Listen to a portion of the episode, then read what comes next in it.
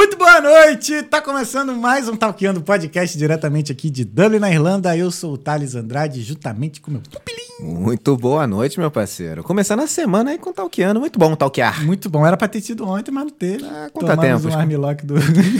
Sacanagem. Não teve ontem, infelizmente, com o mestre Márcio, mas a gente vai futuramente providenciar uma outra, uma outra oportunidade. Espero que ele volte com Deus lá para o Brasil. E o mestre é multicampeão, então, pô, o mestre é brabo. Então, até a próxima. Então, vamos ver se numa próxima a gente consegue. Mas hoje, estamos aqui já rindo antes da gente começar.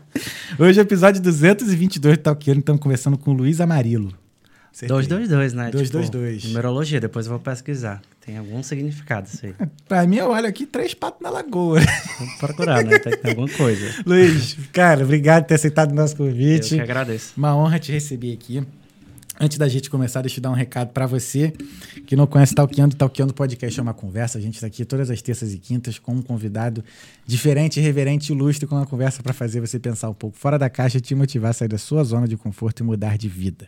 Eu falo isso porque todo mundo que veio aqui fez isso, mudou de vida e vem aqui contar a história para você mudar de vida também. Então, se você não está inscrito, se inscreve agora. Faltam só 20 inscritos para a gente chegar a 3 mil inscritos no YouTube. Só 20. Então, ó, se tiverem 20 pessoas vendo hoje, Se inscreve, galera. se inscreve. Se inscreve. É, mas não deixa também de ah, acionar o sininho, ligar o sininho, perdão, e é, dar o seu like também pro, né, pra gente propagar mais a nossa palavra aí ao redor do YouTube. Também seguir as nossas redes sociais, todos os nossos arrobas são Talqueando Podcast, tirando o Twitter, que o Twitter é só Talqueando Pod, porque não tinha espaço para botar podcast. Então, Limitaram nosso caractere aí. limitaram nossos três, quatro caracteres. Porra. Não, cash é. Cast. Cast. É, quatro. Pô, por causa de quatro caracteres não ficou igual. Mas enfim. Então, se você não está inscrito, se inscreve agora. É, quero agradecer ao nosso patrocinador. Nós temos aqui a Fato Pervoy, consultoria em cidadania europeia. Mais informações da Fato, basta vir aí no, no- na descrição deste vídeo, que tem mais todas as informações necessárias para você atingir o seu sonho de, quem sabe, ter aí um passaporte europeu e vir aqui conversar com a gente aqui no Talkeando. Nós estamos em Dublin atualmente. É, se você tiver alguma pergunta, alguma mensagem para mandar para o Luiz no decorrer desse episódio, basta vir no live chat do YouTube, que mais para o final a gente vai responder a todas as mensagens e perguntas. Caso você queira participar dessa conversa, basta vir no super, basta mandar um super chat para a gente, que a sua mensagem vai ser lida na hora, mensagem ou pergunta vai ser lida na hora e vai virar assunto aqui na mesa e vamos falar sobre o que você falou, ou seja, você vai estar participando. Então, para participar, super chat e mandar uma mensagem para ser lida, mas no final, live chat do YouTube. Anything else, Papilinho? That's it, meu parceiro. That's it. That's então, it. That's it. Hoje, no episódio, estamos recebendo o Luiz Amarelo. Ele é Healthcare Assistant e humorista. Também tá aqui em Dublin e vem conversar com a gente. E não é repetido, né? Que pode ser. Não é tá repetido, a achando voz assim, é igual, cara, né? a cara é igual, a atividade é igual, mas ele não é o Levi. É outra pessoa, seu irmão gêmeo dele. Irmão, como é que Mas você... nem é tão gêmeo assim, né? Porque mudou totalmente. né? Agora... Agora. Hum, é, agora só tá se diferente. parar e prestar atenção. Sim. ele cansou de, de ser gêmeo, ele foi embora pra Fortaleza assim. Ei, eu cansei, não quero mais ser gêmeo. Falou isso pra mim. Mas até ele ir pra Fortaleza, vocês eram iguais, iguais, É, iguais? quando a gente morava em Sobral, a gente morava junto, e aí um belo dia ele disse assim: vou embora pra Fortaleza. Aí eu disse, Vixe, como assim? Ele cansei, cansei daqui, cansei de ser gêmeo, vou deixar minha barba crescer, eu tá tatuagem, deixa meu cabelo crescer. É, virou, Tá bom. virou alternativo, te abandonou e foi pra- Foi. Aí ele disse assim: tu quer ir? "Hum, tô, tô de boas aqui, ainda tô legalzão. E ele foi. Como é que foi pra tu? Como é que foi essa. Aliás, ó, ele é de São Benedito, no Ceará. São Benedito é na Serra da Ibiapaba, né? Uma serra gigantesca.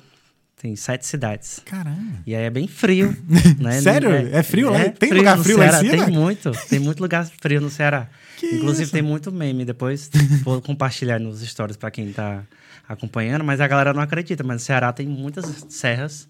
E são bem frias. Tipo 15 graus, 16 graus. Assim, pro, pro cearense é bem frio. Neblina e tudo. Tá Que muito isso? bom. E aí a Serra da Ibiapaba, na minha região ali, na região norte, é Uhum. uma das maiores. Então são sete cidades. E perto de Sobral, que foi onde eu morei, que na época, que quando eu, quando eu morava em São Benedito, não tinha faculdade, não tinha nada. Aham. Hoje tem tudo, né? E a gente tinha que ir pra Sobral Fortaleza pra fazer faculdade, Uhum. ganhar vida, trabalhar e tal. Sobral é a, É a segunda, capital. Eu, Sim. ch- eu chamo de segunda capital do Ceará, porque Sobral é uma cidade. Eu diria assim que quem não gosta de capital como Fortaleza, grandes capitais, Sobral é uma boa opção. Porque é grande e ao mesmo tempo pequeno. Entendi. E você não tem trânsito, você chega rápido nos, nos lugares, você tem oportunidade, tem faculdade, tem tudo. Ah, então, por isso que eu optei por Sobral. E aí, perto de Sobral tem outras serras mais pertinho. Então, tipo, Sobral é muito quente. Muito quente, muito quente. Tipo assim, você só sobrevive com ar-condicionado lá. Mas aí, tipo, no final de semana a gente vai pra Serra da Meroca, que é Entendi. outra, que é pertinho, 20 minutos. Aí tem a Serra do Jordão. Então, todas são serras muito frias. E muito mesmo frias. num calor, tipo, Sobral um calor do inferno, essas serras estão, estão de boa pra... disponíveis pra gente. É como se fosse assim, Cara, que um quintalzinho frio pra você passar o final de semana, entendeu? E- Ou, ou a gente vai pra praia, Uhum. que também é perto, tipo, duas horas. Tem Jericoacoara, Sim. tem Camusim, tem várias praias. Ou, se você não tiver afim de praia, você vai pra serra. Cara, e tem cachoeira lá nessas serras também? muitas, muitas. Nossa, maneiro, depois cara. eu vou te mandar aí uns bisos aí. Pô, manda sim, porque eu não sabia, É- não. É, incrível. São, e é- são lugares, assim, paradisíacos. Caraca, assim. não é de muito divulgado, né? Não, e, inclusive tem um cara aí de um podcast bem famoso que duvidou de um cearense que tava falando sobre isso. Aí ele mostrou, ele ficou assim, de boca aberta. Então eu sou de um lugar frio no Ceará. Caraca, que maneiro. Muito doido, né? É, que você olha assim, você- Ceará, você só pensa em calor e praia, né? Mas sem lugar frio, é muito É, então que tu Eu boto ficou uma. Pode falar, pode falar. Não, fala, fala. Eu boto uma fé porque, assim, eu morei numa cidade na Bahia que era frio pra Frio. caraca. Tem muito, tem muito. Chapada Então, Diamantina. Tipo, eu, eu Ah. cresci indo, pro, indo pra escola de manhã, às seis da manhã, com neblina, assim, eu não conseguia ver seu rosto, assim, nessa Que distância. isso, cara? Era muito frio. Hoje diminuiu muito, mas tipo, minha mãe sempre me manda, ó, eu estou aqui no friozinho, 18 graus, de chuva, muita neblina, muita neve, é muito bom. Bem frio. Caraca, maneiro. Maranguape, é, não é Maranguape, esqueci o nome. Mas aqui é uma região um pouco mais longe, mas tem muitos lugares frios no Ceará. Muito legal. Caraca, cara. Então foi por isso que tu resolveu ficar em Sobral? Cara, não. Pelo assim, estilo de vida? Ou... Não, assim, é porque, tipo assim, quando eu tinha uns 18 anos, eu já trabalhava em São Benedito, já dava aula Uhum. de inglês, eu sempre Caraca, novão já? novão, tipo assim, eu comecei a estudar inglês com uns 15 anos. E aí tinha uma professora nossa que, que foi a nossa primeira professora de inglês. E ela veio para o interior para ganhar a vida também. Ela morou na Dinamarca, Estados Unidos, e aí, de alguma forma, essa mulher foi parar em São Benedito. E aí colocou um curso de inglês, e aí ali foi que eu comecei a estudar inglês. Caraca, que maneiro. E aí, como eu já. A gente tinha essa perspectiva de crescimento e muito novo queria ter as coisas, eu comprei minha primeira motinha, essas coisas assim. Mas em São Benedito, na época, né, na minha época com 15, 16, 17, não tinha oportunidade para trabalhar. Eu já queria trabalhar, entendeu? Isso aqui. Então eu dava aula nas escolas que eu estudei, assim, coisas meio é, estágio, assim, parecido. E na época não tinha ensino online, né? Nada, não tinha nada disso. Assim, a internet era um comecinho, assim, tava... Então eu estudava com livros, CDs, revistas, essas coisas. Pô, muita força de vontade, É, né? e era muita vontade, porque para aprender inglês naquela época era muito difícil. Hoje é muito fácil. Você Mas- pega um aplicativo aqui que te ensina tudo, inteligência artificial. Eu tô aprendendo espanhol pelo Duolingo. Duolingo, tipo, um aprendi já. espanhol assim também, então é muito bom. E aí naquela época, para aprender, você tinha que... Era tipo assim, pega o dicionário, tinha que ver, entender como é que era a pronúncia, anotava do jeito que eu vi Caraca, aquele jeito, eu aprendi ó, rápido. Desculpa, eu vou te chamar de Levi. É, todo mundo chama de Levi. Às vezes o pessoal me chama Levi, eu olho, porque. E vice-versa. Mas é. E a gente aprendeu muito rápido, e aí, quando eu vi que tinha. Chegou a época de faculdade e tal, não tinha opção. Então, ou era ir pra Sobral ou pra Fortaleza. Fortaleza era muito caro pra minha mãe naquela época, ela bancava a gente ainda. E ela, então, vamos pra Sobral, que lá eu consigo manter um pouco, até vocês conseguirem arrumar emprego, aí assim que a gente foi. E não sabia. Sobral, pra mim, tipo, eu conheço Sobral de cima a baixo, mas na época que eu fui, parecia que eu tava num. Sei lá, em São Paulo, porque, tipo assim, pra quem morava no interiorzinho, São Benedito, cidade pequena, sei lá.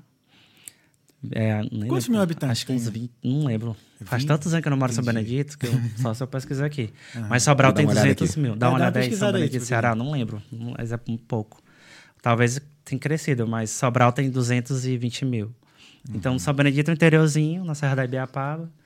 E aí chega em Sobral, aquele mundão, assim, tipo... Nossa, era uma loucura, mas foi assim que a gente foi. E aí a gente morou lá por uns... Acho que uns 13 anos. É, foi um tempinho. Aí, de, aí depois disso, eu e o Levi foi pra Fortaleza. Uhum. Foi aí nesses 13 anos que vocês fizeram trabalho de humor, fizeram muito trabalho. E aí né? lá em Sobral a gente conquistou a cidade inteira, assim. Foi, Como a é que foi começar com isso, cara? Então, a gente começou como professor. Sim. E aí, com o inglês. O inglês foi que abriu portas pra gente pra ter dinheiro na vida e ser alguém. Totalmente. Porque, tipo assim, minha família... A minha mãe eh, trabalhava muito. Meu pai, meu pai, na época, ele era separado da minha mãe. Então, ele morava em São Paulo. E aí, depois de muito tempo, ele voltou, se reconciliaram. Então, não tive... Meu pai, ele não, não foi muito presente na minha adolescência. Então, minha mãe tinha que dar conta de quatro filhos. São gêmeos, que são eu e o Levi. E aí, tinha mais um mais velho e mais velha. Minha irmã mais velha hoje tem 40. Então, você imagina, uma mãe solteira na Aham. época, tendo que dar conta de quatro filhos. E, e aí, a gente ainda... Querem fazer curso de inglês, querem fazer tudo. A gente tinha uma sede de estudar, porque... Então ela fez o que pôde, né? Então é uma admirável, porque Totalmente. mesmo ela tendo um pouco de condição, ela sempre incentivava a gente estudar. Caraca, mas maneiro, com quatro É, filhos, quatro conseguiu- filhos. E aí, quando ela dizia, vocês gostam de inglês? Então vamos tentar buscar maneiras. Então ela, traba- ela era diretora de escola, ela trazia livros, ela, Ah. ela entregava CDs. Ela, ela- tudo que tinha de inglês ela trazia. Ela dava o jeito pra gente tentar estudar antes de começar a fazer curso, que não tinha ainda na época. E eu lembro que ela trazia da escola, era enciclopédia, coisas do tipo. CD, sabe aqueles CDs antigos de rádio que tinha as tradução? Tipo assim, Celine Dion. Aham, aham. Every night in my dream. Aí o cara falava, toda noite nos meus sonhos. E eu ficava lá toda noite. tipo, I see you, eu vejo você. Era tipo assim, eu aprendi assim. Escrevia do jeito que entendia, era muito legal. Aí a minha mãe achava aquilo ali lindo. Ela dizia assim, tipo, a gente nem falava inglês direito, era muito no comecinho, né? Tipo, eu decorava uma letra de música e mostrava pra ela, ela chamava, tipo, todo mundo assim, ela chamava as amigas, olha, meu, meu filho sabe falar inglês. E já E eu, eu ficava só declamando a música, no- tipo, a, letra que eu decorava, e eu Ah. ficava falando a letra da música e as pessoas pensavam que eu estava falando inglês, né? Entendi. Mas isso foi crescendo Mas nessa coisa cantava do inglês. certo? Porque depois não, que eu, que eu aprendi inglês, eu vi que eu eu cantava, cantava tudo tudo errado, né? Tudo errado, que tipo, assim, eu anotava do jeito que eu entendia, né? Mas eu tinha muito, muita raiva que eu ouvia música no, no- na rádio e eu não entendia. Eu queria entender aquelas músicas da época, tipo, sei lá, Backstreet Boys, Sim, coisas assim, sim. que, que, era, que bombava muito, né? Era Linkin Park, que eu gostava muito. Então, disse, pô, o que que tá cantando, né? Tipo, hoje tem música que eu ouvia que eu cantava que a letra tem nada a ver, né? Assim, Não faz sentido, né? E aí, o inglês, ele abriu portas para isso, para não, não nascer herdeiro, então vou buscar alguma coisa, entendeu? Sim. Então, aí a gente viu que dava para dar aula de inglês, entendeu? Aí começava a ensinar crianças do bairro, que era mais, tipo, a gente já era adolescente e dava aula para criança. E aí vinha, vizinho do fulano, não sabe, a- o pai não sabe ensinar. Ah, meu filho sabe. Aí eu já, já sabia coisa de criança.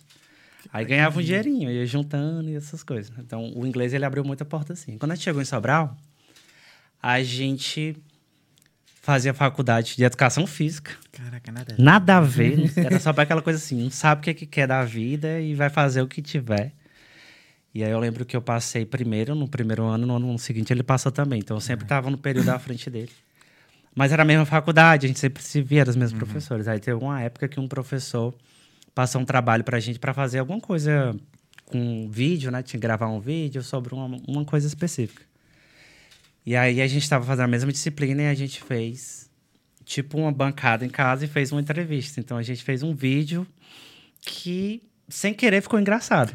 A gente nem sabia que a gente queria fazer uma entrevista, assim, tipo um jornal nacional. Tipo, era para falar sobre a cidade de Sobral na época, né? Tipo assim, aí a gente virava assim, fazia uns cortes na câmera digital. Aí a cara colocava a câmera aqui de um lado. Aí, boa noite. Hoje, notícia de Sobral. E virava pra cá, e depois botava a câmera aqui, aí virava Cara, pra cá e é fazia a edição, ó, naquele tempo de Adobe ali, ó, muito, dava um trabalho.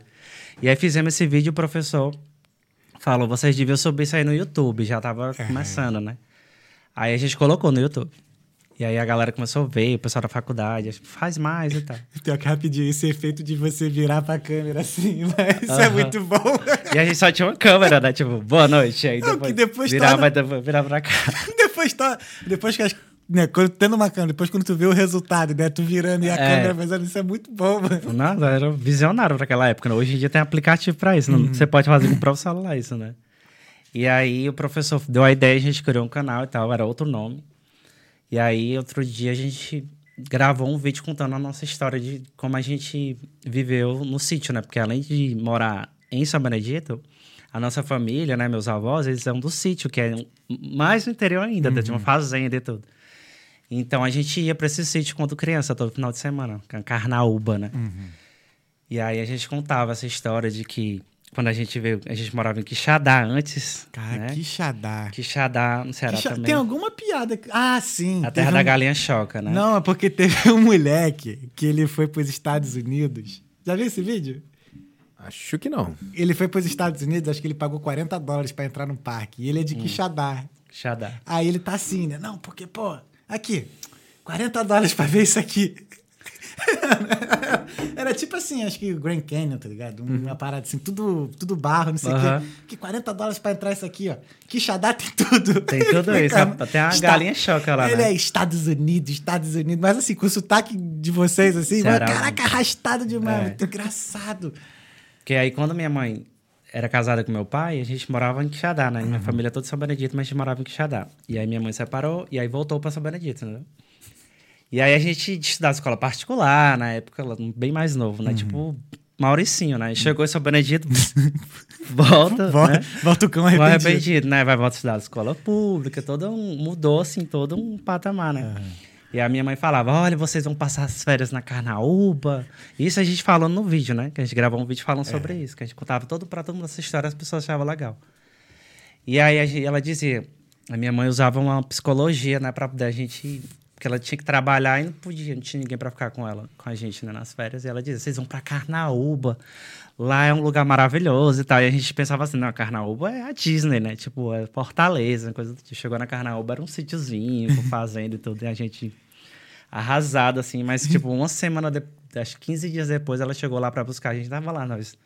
Como diz o cearense, você falar, colocado no chão, comendo frango assim com a mão, é, ordenhando vaca, tocando boiada com meus tios, tia avós, assim, que era, nossa, uma, uma comédia. Aí a gente gravou o vídeo assim, né? Mas vocês gostavam? Do, do- gostaram desses A 15 gente dias? acabou eh, virando sitieiro, né? Entendi. O povo disse que morar no sítio é sitieiro. Aí minha mãe já falou, os meninos ficaram sitieiro agora, eu quero ficar na, morar no sítio. E é verdade. Aí pronto, a gente já pegou ao sítio. Uhum. E toda semana a gente ia pra lá, final de semana. E lá a gente ouve as histórias, assim, bem simples da- das pessoas do sítio, porque eles falam errado, eles têm um linguajar muito específico. Uhum. Então, quem vem da cidade tem um tempo que você não entende, né? Então a Uhum. gente anotava, né? Tipo, minha tia-avó, ela falava... Menino, coloca esse negócio arriba aí da mesa. Aí a gente falava, arriba? Como assim arriba? Arriba da mesa, em cima da mesa. Aí a gente Uhum. colocava arriba, em cima. Era tipo um vocabulário do sítio. Aí a gente gravava esses conteúdos pro YouTube. Aí a galera adorava essas histórias, entendeu? Aí começou, no Ceará começou. Muita gente buscar e achar interessante. Aí tinha outras histórias que a gente contava. Que toda vida que a gente contava, a gente tava, encontrava com amigos na mesa, o pessoal, conta aquela história, conta aquela história. A gente cansava de contar a mesma história. Aí, pessoal, vamos gravar. A gente gravava a história, aí quando a pessoa falava, conta aquela história, tá aqui, ó. Tá aqui, canal tal, você vai ver a história. Aí as pessoas iam se inscrever, via a história e mostrava para as pessoas. Caraca, que maneiro. E aí começou na internet. Então a gente criou o projeto chamado, chamado Genialidades, que é o mesmo nome que tem no Harry Potter, que é os gêmeos, que tem, tem uma loja chamada Genialidades. A gente copiou. É, e aí a gente chamava o canal de Genialidades e começou a gravar vídeos falando histórias, era só histórias. E aí foi crescendo. Foi crescendo assim de um jeito que as pessoas sempre davam sugestões, aí começou a ter com muitos comentários, aí foi ficando muito grande. E aí eu lembro que a gente, de lá, do YouTube, a gente lançou um espetáculo chamado Genialidades, que era da internet para os palcos. E aí começou a fazer stand-up. Sem saber se ia ter público, se não. A gente só tentava. As pessoas, tipo, uma pessoa dava uma sugestão, a gente fazia. aí, tipo, uma pessoa, se vocês deveriam fazer stand-up, ele, bora fazer um stand-up? Vamos. Aí a gente criou um texto na época e foi fazendo história da nossa vida. As mesmas histórias que a gente contava no- nos vídeos, a gente fazia no teatro.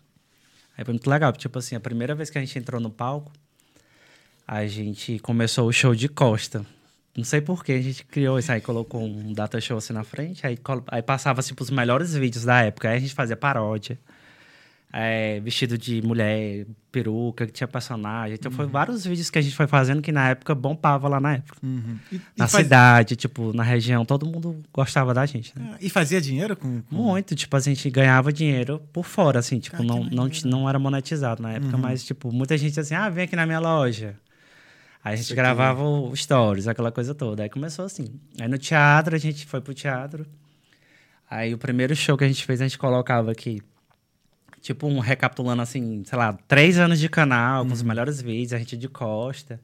Sem saber se tinha duas, três pessoas no parque, eu nem sabia. Que a gente, na época o pessoal comprava ingresso na hora, né? Não tinha isso de comprar. Uhum. Mas você não chegava ali pra ver nem antes que... sabia, a gente morre de medo, a gente Cara, tinha eu vontade fiz, de eu- cagar e tudo eu fiz assim. teatro também. É, Todas as peças que eu fiz, eu ia lá antes no palco. não olhava. E olhava na cortininha lá pra ver não se olhava tava... porque eu ficava muito nervoso aí. Tipo, não, vamos deixar pra, pra hora, né? E, tipo, e, e inexperiente também, não tinha essa coisa, sabe? Será que tem jeito? Não tem. Se tiver, vai fazer do mesmo jeito. E a gente de costa vendo lá a montagem toda assim, não terminava o vídeo, a gente virava. E a gente tinha um bordão na época que era. Sempre que a gente começava um vídeo, a gente falava junto, juntos, né? E aí, galera, tudo bem com vocês? Gemeláticos de plantão. Aí começava o vídeo. Aí quando a gente vira, que a gente fala, e aí, galera? Tipo, tinha uma multidão, assim, tipo uns 300 pessoas né, no teatro que tinha lá em Sobral. Aí a galera, gemeláticos de plantão. Aí, eu falei, caralho, isso aqui é bom. Aí vamos começar. Aí começamos a fazer show. Aí fazer stand-up, só que o nosso stand-up, ele tinha um formato muito... é, era caricato, né? Tipo assim... Tem, tem vários tipos de humoristas no Ceará. Tem aquelas humoristas que tem aquelas maquiagens muito é, exageradas, assim, tipo um olhão, um bocão, né? Tem, tem várias que são, que são muito famosas, Uhum. que já participaram do show do Tom e tudo, e são amigas nossas até hoje, que a gente Pô, fez parceria também. Tem os humoristas de cara limpa. E a gente tinha um humor que era mixado com o teatro também. Então a gente tinha o stand-up, mas tinha uma história por trás, sabe? Uhum. E a gente fez também teatro infantil, fizemos Caraca. o Menino Coelhão, fizemos vários. Aí a gente foi descobrindo esse universo da criança também, né? Uhum. Porque a gente tinha um- uma pauta que era engraçada, mas era um pouco mais para adulto. Aí só que quando a gente. E eu, a gente era professor também, aí dava aula para criança. Aí tinha um público infantil que tava sentindo essa carência. Uhum. Aí a gente apresentava peça para adulto e peça para criança. Era um sucesso. Nossa, era um muito louco, muito louco. Caraca. Aí começou assim. E aí a gente passou, tipo, uns 3, 4 anos apresentando peça e, e canal. E a gente andava... Em Sobral, a gente andava, todo mundo conhecia a gente. Todo mundo, tipo... Famosinho. Era famosinho, assim, assim, bem popular mesmo, assim. Tipo, era um... Eu lembro do Whindersson Nunes, que o Whindersson Nunes, ele estudou em Sobral um tempo. Não sei se você lembra do... Ai, meu Deus, como é o nome dele? Que também tem um canal. Esqueci. Fala aí, tu que gosta. Ele, ele era amigo do Whindersson. É, Caio. Ai, como é? Não lembro. Eu sei que eram dois. Eles estudavam em Sobral, que Sobral tinha muito cursinho famoso, né? Tipo Fares Brito. Tinha muito lugar que tinha cursinho. A galera ia pra Sobral fazer cursinho e tentar a faculdade de Fortaleza, né? Uhum. E o Whindersson estudava lá. E ele também tava começando na época do canal dele. Eu lembro que eu via ele na praça, ali em frente à escola que tinha um cursinho e tudo. Caraca. Então, naquela época, o Whindersson já era bem famosão. Assim, tipo, Uhum. no Facebook era um negócio assim, que era, sei lá, milhões de visualizações já. Já naquela época. Já. Hoje ele tem, acho que só no YouTube Muito dele tem mais, 40, mais de 40 milhares, milhões né? de inscritos. Né? Mas ele já era famoso, ele já era, que ele era do Piauí, né? É Do. Piauí, mas ele morava lá em Sobral. É, a, a namorada dele da época, que hoje é influenciadora, ela era colega do meu irmão, que fazia escola de teatro juntos. Aham. Então, era uma galera, assim, bem conhecida. Acho que eu e o Levi, a gente teve um pezinho, assim, pra fama. Não, vocês foram Bra- famosos. Mas, né? tipo, Aham. nacional. Sim. A gente foi- ficou muito conhecido, assim, no Ceará, numa região específica. Nem foi no Nordeste todo, não. Isso aqui. Mas a gente chegou assim, tipo, quase lá, assim, tipo, chegou perto da, da, da ex-namorada do Whindersson Nunes, ou coisa assim, tipo, de Namorais, que, que é. Que ela é uma humorista muito famosa lá em Fortaleza Aham. também, que já foi pro show do Tom, do Tom Cavalcante, a gente é muito amiga nossa, então. é, a gente se aproximou de muitas pessoas, assim, que poderia ter dado mais certo no sentido, sei lá, nacional. Uhum. Mas o que, que você acha que faltou pra. Cara, acho que talvez. Não sei se como cada. Quando a gente se separou, Uhum. que deu uma, uma balançada, porque o projeto ele era muito. é, Era gêmeos, né? aí foi mudando um pouco. Mas teve vários contratempos, assim, coisas particulares, tanto minha como dele, que acabou não dando muito certo. Uhum. Mas que também não foi uma coisa assim, ah, meu Deus, acabou, entendeu? Mas muita coisa aconteceu. Tipo assim, é, quando a gente estava assim, no auge, que a gente fazia publi que ganhava uma grana muito boa, que a gente tinha uma vidazinha sossegada, assim, tipo, a gente dava aula porque queria. Uhum. Mas também não dava para ficar só um ou outro ainda, né? Uhum. E aí, a produção da- do programa da Eliana chamou a gente uma vez. E aí a gente foi pro programa da Liana São Paulo. Aí é uma loucura. Tipo, a gente foi a primeira vez para São Paulo, primeira vez andando de avião, primeira vez no programa de televisão. Aí participamos desse programa duas vezes. Aí já teve vídeo nosso que passou no Faustão, que quadros, é muita coisa legal. E o último, a gente ganhou uma pauta no programa da Band, que era a Band local do Ceará. Que todo o estado tem a Globo, Sim, a SBT, sim, sim. só que tem a Band que no Ceará era chamada de Nordeste TV. Aí a gente ficou um ano no ar. E aí nosso programa era de segunda a sexta. Meio-dia, meio-dia e meia. Era só a gente que fazia bom, tudo. cara. Era só eu, Levi e a Jane, que era uma amiga nossa. Aham. E a gente gravava, editava, masterizava, fazia tudo. A gente não ganhava um centavo. É- Era tipo assim, um contrato onde eles davam um espaço na televisão, gente- que era exibido no Nordeste inteiro. E aí a gente poderia fazer dinheiro de qualquer forma. Aí a gente aproveitava, fazia as propagandas, né? Tipo, ia nas lojas, ó, a gente tem um programa aqui e tal. E aí a gente pode divulgar vocês dentro do, do programa. Tipo, Entendi. no comercial por fora, era, a gente ganhava por fora. Então tinha uma tinha uma sapataria lá em Fortaleza que era muito famosa, que era tinha uma música que até hoje todo mundo canta, que é Papa Pio, Papa Pio. nananana. Aí é muito famosa. Então, aí a gente nosso programa ficou em liderança, primeiro lugar na época. E aí na época essa sapataria queria, ah, eu quero a propaganda no no programa dos meninos. Uhum. Aí a gente já ganhava uma porcentagem. Mas o dinheiro que a gente fazia nesse programa era por dentro. Tipo assim, eu ia na tua loja, aí tu te divulgava dentro da tua loja, fazia uma pauta lá dentro. Uhum. Então a gente ficou no ar. E aí ali a gente já tava tendo essas relações assim, com muita gente famosa, assim, tipo, muita gente da época do Ceará, tipo, Tirulipa, um pessoal assim. Que Caramba, talvez pessoal- teria dado, abrido, é, aberto mais portas, porque como é TV, então a galera sempre tinha um, um linkzinho. Então era, Sim. era Band, então poderia ir pra Band do, de São Paulo e tal. Uhum. Só que aí veio a pandemia, entendeu? Aí a pandemia derrubou o programa. Todo mundo, tipo, demitiu toda. Aí tinha programa católico, que aí de manhãzinha tinha o padre que fazia tarará, aí tinha um jornalzinho, aí tinha o nosso, tinha, tinha programa Nerds, aí tinha o nosso que era da internet.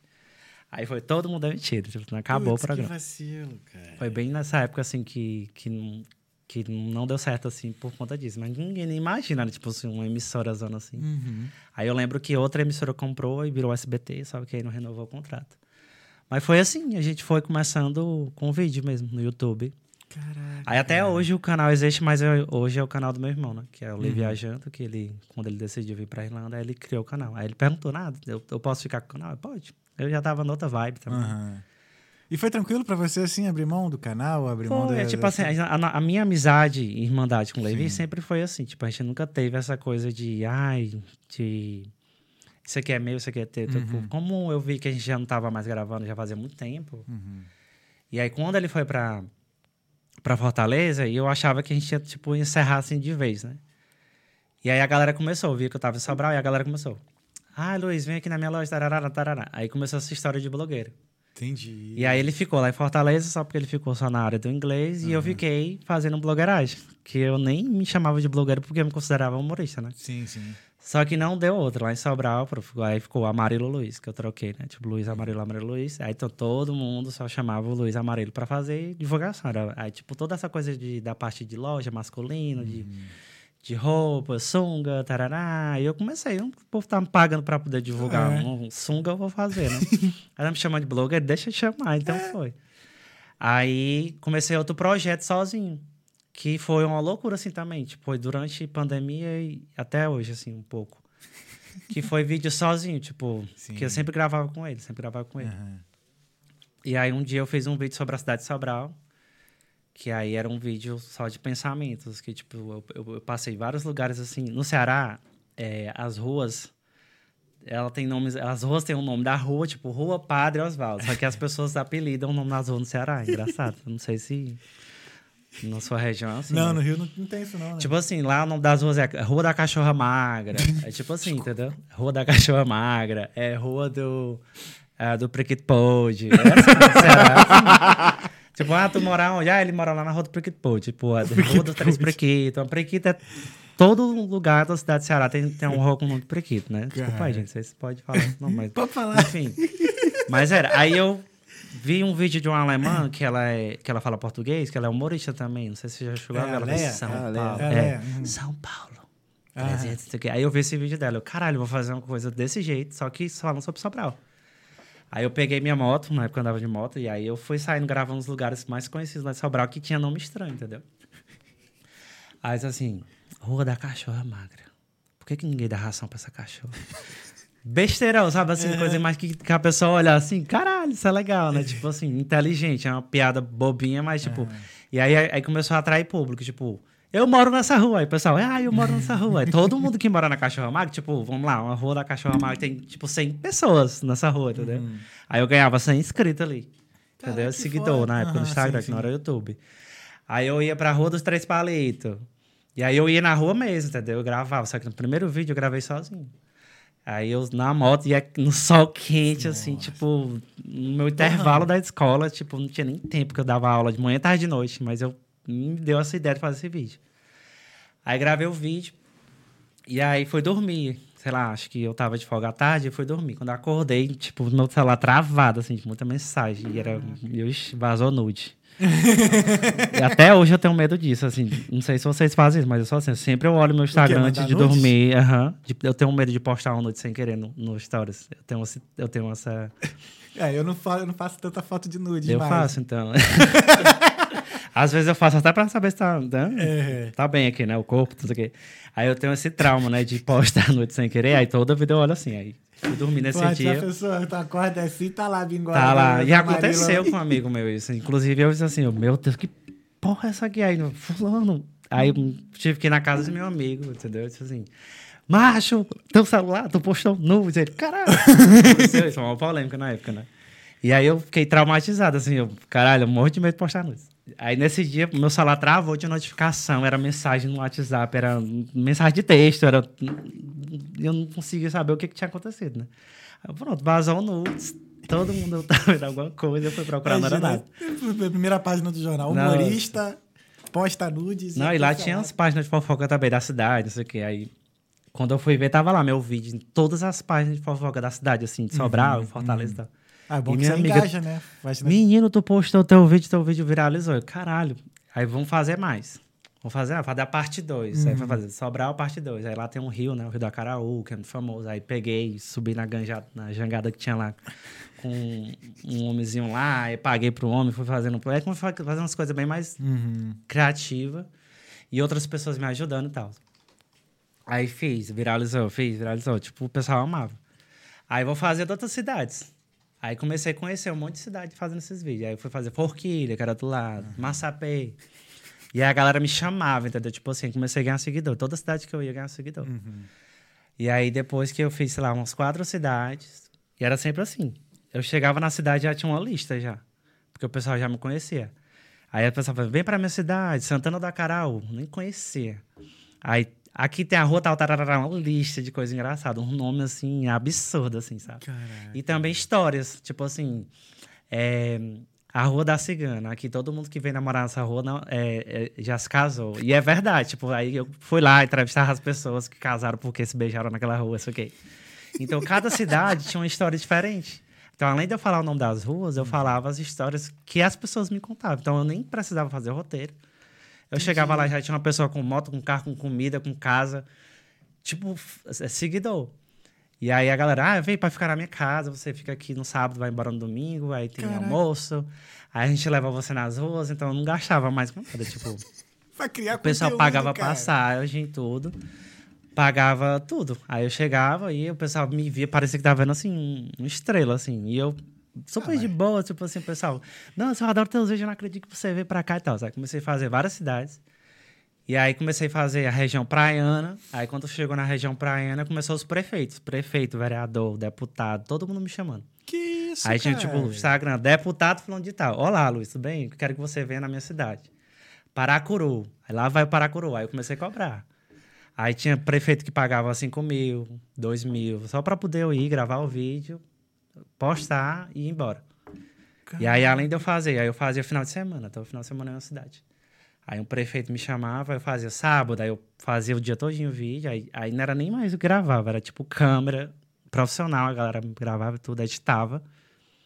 Aí eu cobrava, eu maneiro, cobrava cara. o, ah, o serviço, né? E aí, como uma página no Instagram ela era dava muita visibilidade, Uhum. aí os, os prefeitos políticos e tudo aproveitavam para poder fazer assim no final, a propaganda, né? Tipo, prefeitura tal.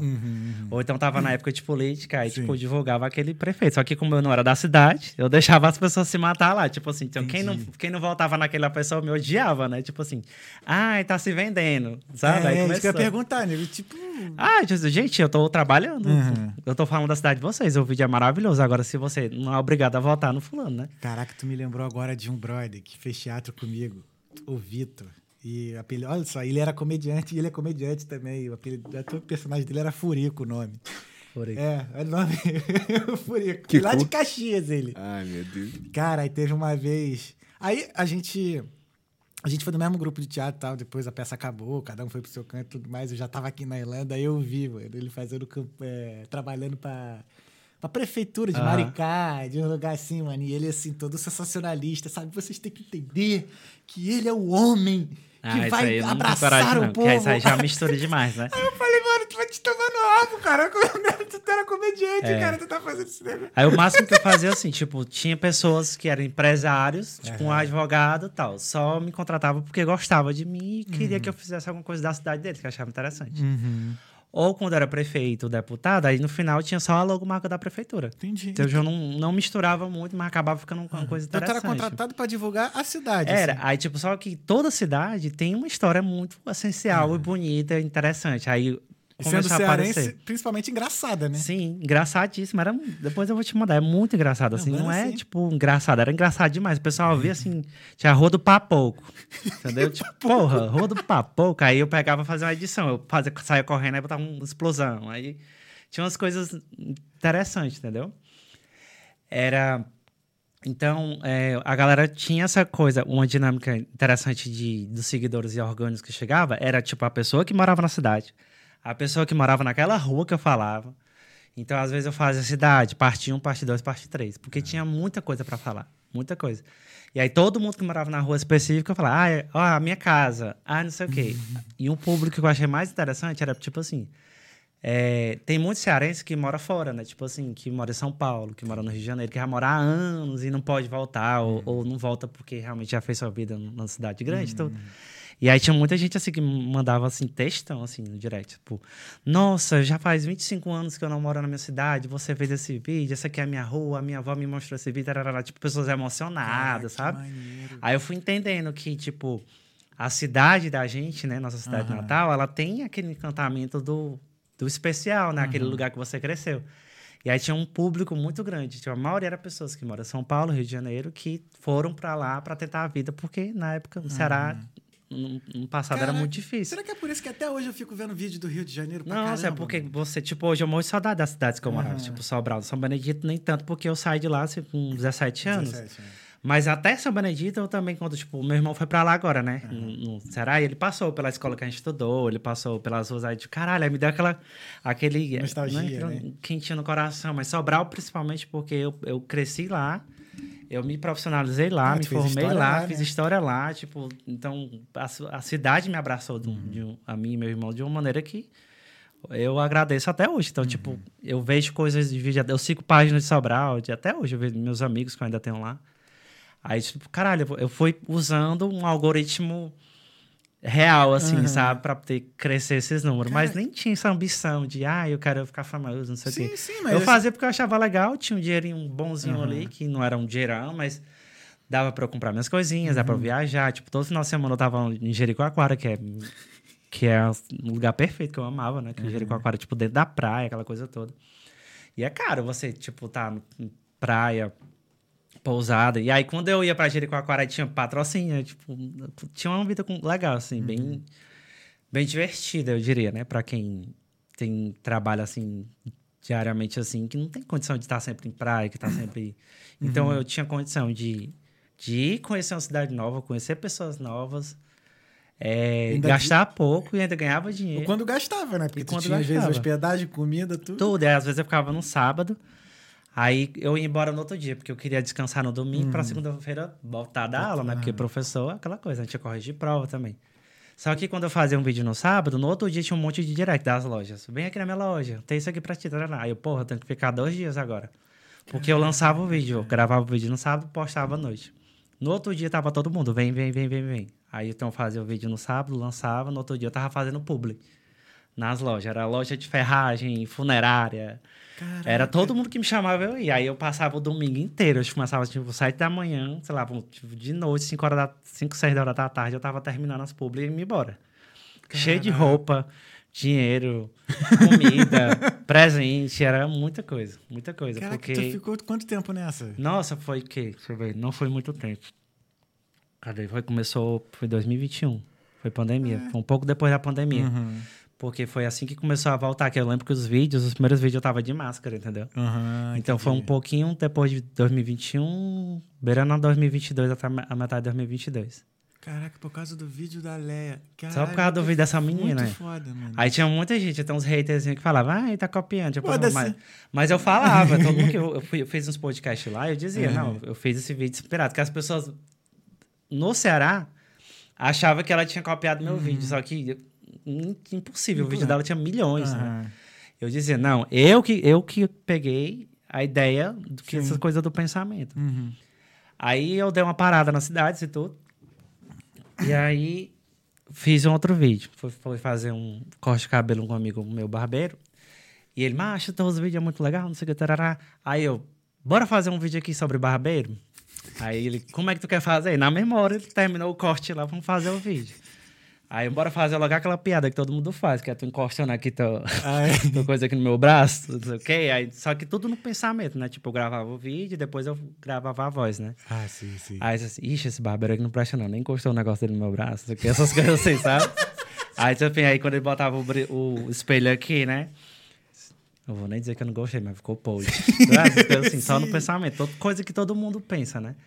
Aí fiz esse vídeo. Aí depois fiz eu fazendo o personagem do barbeiro, né? Ixi, isso aqui não paga nada. Tá que terminar de dizer que é fiado, não sei o quê, essas coisas.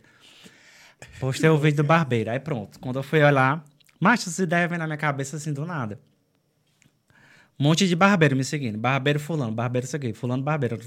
To- Todo, Caraca. barbeiro de tudo que era lugar. Barbeiro de São Paulo, Rio de Janeiro, Ceará, não sei o quê. A galera compartilhando. Tá, tá, tá, tá, meu, meu, meu, meu stories aqui cheio de compartilhamento. Assim, Aí quando eu olhar era barbeiro, barbeiro, barbeiro. Cara, que e quem foda, corta o cabelo no barbeiro também compartilhava. né? Aham, aham. Aí eu, pronto, agora eu vou fazer vídeo sobre profissões. Aí eu comecei. Aí eu falava com amigos meus, tipo, ah, veterinário. Ei, deixa eu gravar um vídeo aí na tua clínica. Aí, como é o vídeo? Eu me visto de veterinário, tu me diz essas coisas engraçadas que acontecem no dia a dia. E a resposta? que- Teu irmão viu, tu tem que ver o nosso vídeo de comédia, que é a nossa publi de comédia. É, né? É o Fudé, que a gente fez pro, pro Fuderia.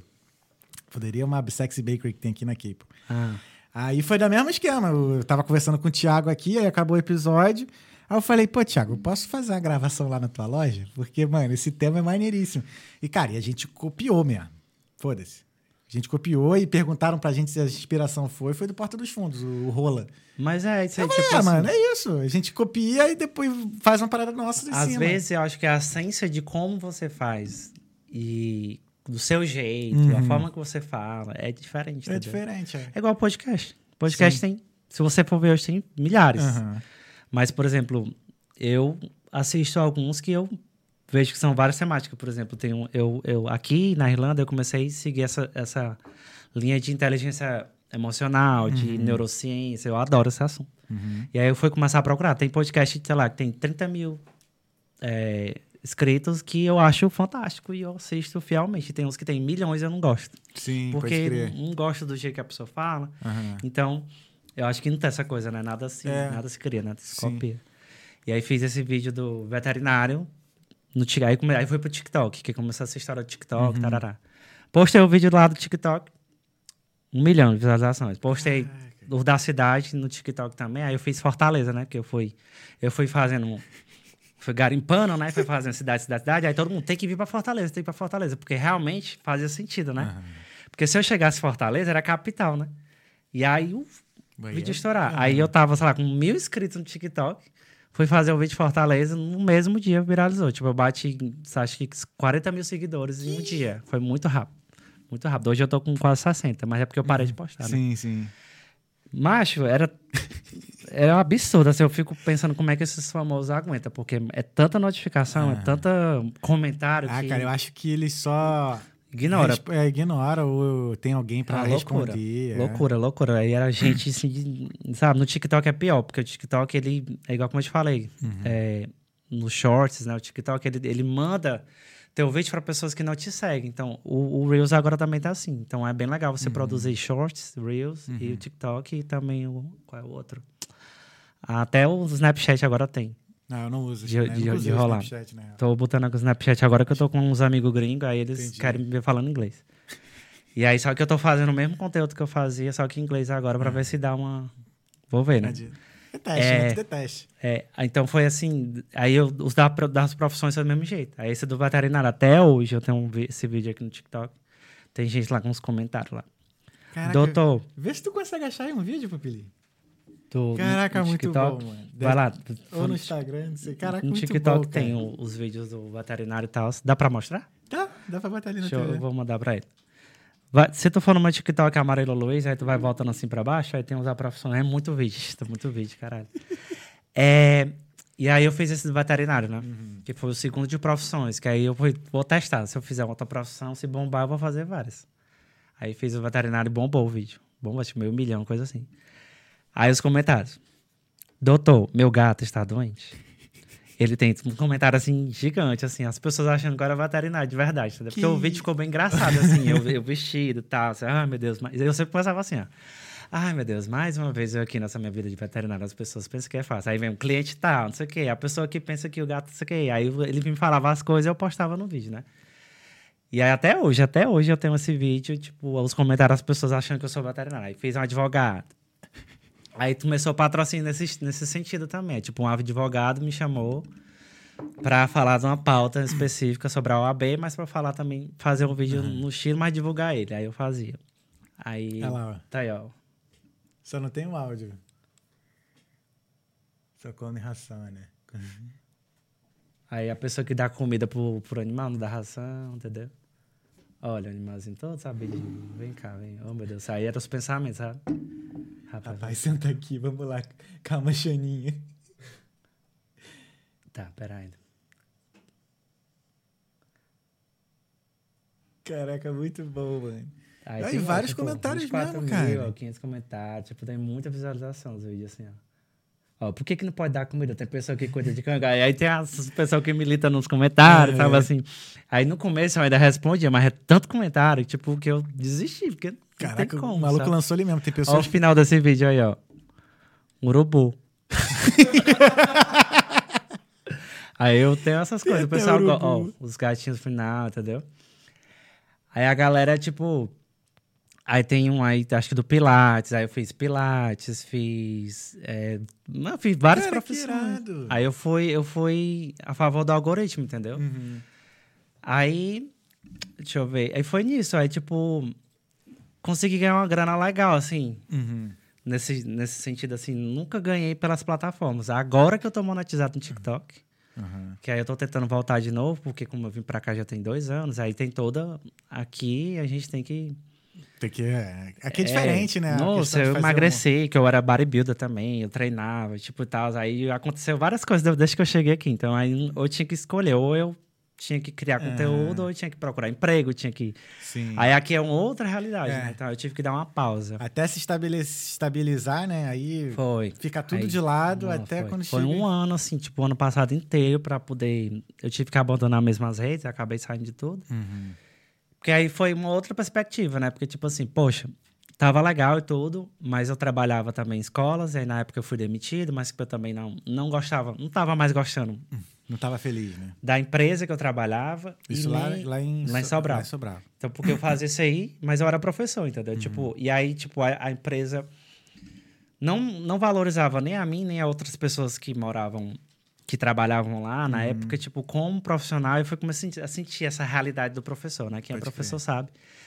Que aí a gente abraça aquela escola, abraça a, ca- a camisa e, a, e a gente não vê um retorno assim. Tipo, a gente só vê mesmo humilhação e... Eu tinha um professor no Cefet, nossa, eu nunca esqueço dele. Ele, ele é bem antigo lá. E aí ele tinha uma, uma frase no carro dele, assim, é, eu hei de vencer, embora seja professor. Embora, assim, pois é, cara, é muito triste. Assim, eu vejo. Eu fui muito feliz como professor, assim, nos primeiros cinco anos de escola. E eu, eu dei aula em todos os cursos de inglês que você imaginar, eu já dei aula. Caraca. É, mas, tipo assim, chega uma hora que você vê que não, não precisa existir uma valorização mais lá do alto, salarial mesmo e, e de direitos mesmo, para que as pessoas se estimular a ser professor. E aí eu fui perdendo isso porque eu fui vendo que eu tava ganhando mais dinheiro gravando vídeo na internet do que Exato, dando aula para 60 alunos dentro da sala de aula, entendeu? Então, dentro da sala de aula eu tava perdendo minha voz, eu tava perdendo minha saúde mental, eu tava adoecendo, aí também veio pandemia, entendeu? Na pandemia eu passei, tipo, eu dava 12 horas de aula por dia, de segunda a sábado, a, a ponto de, minha, de, de aparecer mancha na minha perna, de tanto que eu ficava sentado. Não, aí não. Caramba. Aí quando voltou as aulas 2021 para 2022, que já foi voltando a, a presencial, aí a escola, todas as escolas, não foi só a que eu trabalhei, tipo, diminuiu o salário de todo mundo, não queria pagar mais, isso aqui.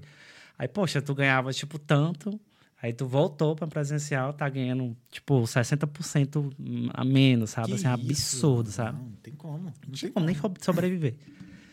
Aí, Sacanagem, né, cara? ai, sabe de uma coisa? Eu vou fazer outra coisa. Eu Não sei, nem sabia. Aí o Levi veio pra cá. Aí eu fiquei sem saber o que fazer e tal. Aí na época eu tava meio assim mal. Aí eu vou fazer o que tiver de fazer. E aí me demitiram. Eu queria ser demitido, então fui fazendo de mau jeito, trazendo prova. Eu sei que isso não é correto, mas era, também já tava puto. Eu já, eu já fiz Sabe? algo parecido também. Porque, tipo, ah, eu vou pedir demissão. Porra, trabalhei 10 anos nessa caralho aqui, ainda vou pedir demissão. Eles que me demitam agora, né? Tipo, fizeram umas cachorradas lá comigo também que eu não gostei, Sim, depois sim. eu vou fazer também. Mas só precisou atrasar uma prova, sabe? Assim, Uhum. essa escola bem rígida. Atrasou a prova, era um motivo pra demitir, entendeu? E aí, como eu já não tava fazendo um trabalho que ah, não era bom nem pra um lado nem pro outro, aí Uhum. fui demitido. Perfeito. Eu acho que foi demitido, recebi uma bolada. Vou pra Irlanda, entendeu? Aham, entendi. Foi assim que eu. Que aí o Levi já tava sondando assim, ó, vem pra cá, já tinha chegado aqui. Ele, cara, se, aí fica aí o período do seguro-desemprego. Se tu não conseguir nada, tu, tu vem pra cá. Mas É. assim, desse, depois que tu saiu da que tirado, que tu foi expulso da escola, que tu foi demitido da escola, é, tu não chegou a pensar em focar só na parte de criação de conteúdo, não? Tentei, mas é que, tipo, sempre foi assim, tipo, não era uma coisa muito fixa, entendeu? Saquei, Era muito saquei. dependiosa. Aí eu fiquei com medo de arriscar, mesmo na época do seguro-desemprego, ainda fiquei. Sim. Tentei, mas aí misturou com essa coisa de pandemia também, que aí as pessoas não podiam sair e as, e as lojas também não tinham dinheiro. Porque o que me dava mais dinheiro era patrocínio. Aí quando eu tentei, a pessoa, ah, é porque a gente tá voltando agora, tarará. Aí eu fiquei, não, essa, essa incerteza, ela não é legal, entendeu? Tipo, não tem como. Vai que no próximo mês eu não tenho o aluguel. No outro mês eu tenho dois aluguéis, mas no próximo não tem, entendeu? Aí eu ficava, sempre tinha aquele pé no chão ali, não, eu preciso de um, um empreguinho assim, carteira assinada, para poder eu, pelo menos pagar um aluguel, comida, tarará. O resto a gente vai se virando, né? E aí eu, eu tinha medo dessa coisa, assim, insegurança, assim, né? Não tava tão bom ao ponto de largar uma profissão. E quem dera no Brasil fosse como é aqui, né? Tipo, porque quando eu cheguei aqui, eu já tive vários empregos aqui, né? Antes de eu conseguir meu trabalho agora com visto, Aham. eu trabalhei em coisas que eu nunca imaginava que eu ia trabalhar na minha vida, mas com muita força de vontade, querer pegar o primeiro que tiver. Qual foi teu primeiro emprego aqui? Foi num. Ai, meu Deus, foi um café. Que aí era, era um. Barista, né? Era barista, mas era tudo, né? Eu era barista, era. Barista era só o nome lá, né? Era um cafezinho. Tipo, era mais ou menos esse tamanhozinho aqui. Aí tinha, aí tinha sorvete, tinha crepe, tinha. É, bubble waffle. Aí tinha café e, sorve e várias coisinhas assim, que era mais o. Que aí vinha pra verão, era só a parte de sorvete. Aí vinha agora no inverno é mais café. É que café aqui na Irlanda, tipo, a gente acha que é simples, que é só, sei lá, fazer um cappuccino. Não, não, é, eles têm Oxe, sopa, tem tanto café ruim. Teve gente que já jogou café assim em cima de mim, porque o café ficava ruim. E- Sério, cara? porque, tipo assim, a menina que, que me contratou ela era brasileira, só que, tipo, ela ensinou, assim, muito É, eu por tive- cima, né? Eu fiz um teste num, num café Não fiz aqui. curso. Também não, mas eu fiz um teste no café aqui que eu não durei uma semana. Eu fiquei um mês nesse, nesse É. café, porque foi pesado. Porque eu tinha que abrir, aí eu tinha que limpar, eu tinha que Aham. botar as cadeiras pra fora, eu tinha que estar uns guarda-chuva gigantes pra abrir. Aí tinha que vender, tinha que fazer, tinha que fazer as massas, tinha que cozinhar as massas, tinha que atender, tinha que dar delivery. Era de 10 a 10 da, da manhã a 10 da noite. Aí a gente chegava e ia chorando pra casa. Não, meu problema não era nem, nem o trabalho em si, mas era o tratamento recebido. Pô, era tipo. Sei lá, acho que a garota lá que era responsável pela cozinha, ela tava se achando a chefe e ela Tem, queria. tem tipo, uma galera aqui que ela não acolhe muito É, bem. e aí eu lembro que até. Porque assim, quando eu tava fazendo o teste, eu tava amarradão fazendo, né? E tal, não sei o que. Foi até uma amiga que indicou, amiga da escola na época. E aí, aí essa menina falou com essa amiga, né? Ela, pô, o Thales tá amarradão mesmo, não sei o que e tal. Aí depois eu expliquei, pô, cara, ela é muito marrenta. Não dá não, não dá pra ficar. Tô fazendo café, café da manhã, assim, que pra pessoa tomar um fora. É. Não dá, cara, não dá. Era, foi mais ou menos assim, a minha primeira experiência. Aí, como, tipo, no Brasil, eu queria ter tido essa oportunidade. Tipo Aham. assim, eu não me incomodaria, tipo, de ter saído da escola e trabalhar numa fábrica. Uhum. Lá tinha uma fábrica muito famosa, mas era a- lá é uma escravidão, tipo, a galera ganhava muito pouco. Mas, tipo assim, eu não me incomodaria de trabalhar na padaria, no supermercado. Uhum. Mas não tinha. Isso aqui. Você tá entendendo? Tipo, tinha um atacadão, que é tipo assim, aquele supermercado gigantesco, assim. Uhum. Eu tentei ainda, assim, ah, eu vou tentar ali uma vaga pra supervisor Uhum. ou caixa. Eu trabalharia de boa, assim, poderia passar pai de aluno assim, ah, professor, você tá aqui? Tô, tô aqui de boas, não ter esse problema. Uhum. Tanto que aqui eu trabalhei em vários lugares. Sim. Então não teve, não tinha opção. Aí tinha uma faculdade muito famosa lá, que aí eu tentei uma vaga com, com colegas também, que eu tinha muitas pessoas da área. Só que ele pediu pra eu esperar, tipo, seis meses, porque ainda ia lançar um projeto, eu não podia esperar. Não dá, não dá. Tá entendendo, né? Ah, sabe uma coisa? Vamos embora. Aí eu já era muito conhecido. Uhum. E aí eu levei, eu decidi, vou embora, vou pegar o dinheiro da escola, só que ainda não era o suficiente, né? Tipo, porra, trabalhei 10 anos, ganhei, sei lá, 30 mil reais. Caraca, Pouco. Pouco, né? Você vê, né? O intercâmbio na minha época foi quase 40. Foi o de meu foi quase 35, 50 e é, pouco, quase é. 54 mil. E eu vim 17. Aí só deu pra pagar algumas coisas, né? Tipo a escola, Sim. passagem e tal. Aí eu botei, anunciei lá, ai galera, eu tô vendendo aqui uma geladeira e um fogão, só ia Uhum. vender esses dois, né? E não disse, não disse pra ninguém o que, que eu ia fazer e tal. E a galera achava que era só que eu ia trocar de casa, que eu ia, não sei, alguma coisa assim do tipo. E aí eu postei a geladeira o fogão, aí tinha um, um ventilador aqui do lado. Aí a galera, quanto é que tá o ventilador? Aí eu, ah, vou vender, né? Tá. Uhum. Aí a galera via assim meus vídeos, né? essa televisão. Aí eu comecei a vender tudo. Sei que eu vendi minha casa inteira, minhas cuecas eu vendi. Eu tinha roupa que eu ganhava de patrocínio de, de loja de, de academia, né? Que eu adorava treinar e tal. E era umas, umas, uma marca muito famosa que tinha lá e tal. A galera apaixonada por essa marca. Vendi minhas roupas da academia tudo. Usada. O pessoal comprava. Caralho. Eu sei que eu tirei uns 15 mil só de coisa que eu vendi. Vendi minha casa inteira. Porra, bom. O pessoal queria comprar até ventilador quebrado. Tipo, ah, eu dou 20 reais nesse ventilador Isso aí. que é bom ser famoso, né? E tá vendo? É, foi tipo assim, uma coisa meio que ajudou, né? Aí paguei curso com isso aí. entendeu? E aí pronto, foi isso. Eu acho que assim, muitas coisas que foram aparecendo. Acho que a pandemia foi a que mais. Acho que atrapalhou a vida de todo mundo. assim. Acho que todo mundo tem um antes e um depois, Depois da, da pandemia. pandemia, assim. é. Nem Não, que seja uma coisa significativa. Mas É. teve. Eu tive uma coisa que foi muito grande, assim, tipo, que foi essa mudança, assim, Caraca, mas. significativa. Né? Uhum. Outras pessoas não não mudaram nada. Teve gente que a pandemia não serviu de nada, né? É, mas aí você, tipo, você, foi- você buscou fazer coisas diferentes, né? Você viu um Foi. vídeo, aí você foi fez da sua forma. Foi. E assim, o incrível é que em pouco tempo, pô, 2021, vamos dizer assim, né? Aham. Acho que tu começou a fazer o vídeo Foi, da. sozinho. aham. Porra, a gente tá três anos de Foi, 2021. foi rápido. cara. E eu não esperava, tipo assim, eu achava que a minha vida artística, ela Uhum. tava muito interligada ao Levi. Só que. É tanto que quando eu ia começar a fazer stand-up, porque eu ia fazer stand-up sozinho. Uhum. E aí eu ainda não achava que eu tava preparado pra fazer sozinho. Só que eu ainda não cheguei a fazer, porque eu, eu já tava com um projeto pra fazer o meu sozinho. Uhum. Inclusive, ele apoiou demais. Inclusive, ele me, me ajudou a escrever várias coisas. Aí o Ale, não sei se ele já veio pra cá. O Ale, Qual ali? ele é humorista também. Tem uma galera que tem um grupo aqui. Ah, o Ali Amarante. Sim. Sim, sim. Ele veio aqui outro dia, tava chorando. hein? Sim, aí ele, ele tava chorando. que chegou. ele. cara, No dia da. Qual é? no dia da que tava tendo a confusão Do aqui, riot, né? aí Assim. ele, ele chegou Ah, aí, ele chegou aí preocupado live, aí, né? tava. é.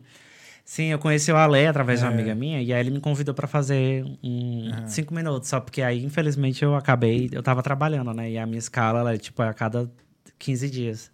Ah, E eu, pena. poxa, mas eu não consigo, não consigo mudar. E a gente tá tentando ver uma outra data. Porque aí eu já quero Sim. experimentar. Pô, me avisa, Não, que eu vou. avisar. Me avisa sim, pô. E ele escreve uma coisa aí, eu já tenho até escrito aqui no caso, é pra falar sobre como é que é o velório no Ceará. Inclusive, eu posso falar sobre aqui como é que é. É. O vel... Ixi, mas aí eu vou dar spoiler do meu show, né? Mas eu posso fazer outro texto. Pode, cara. Enfim. Tinha uma vez que o.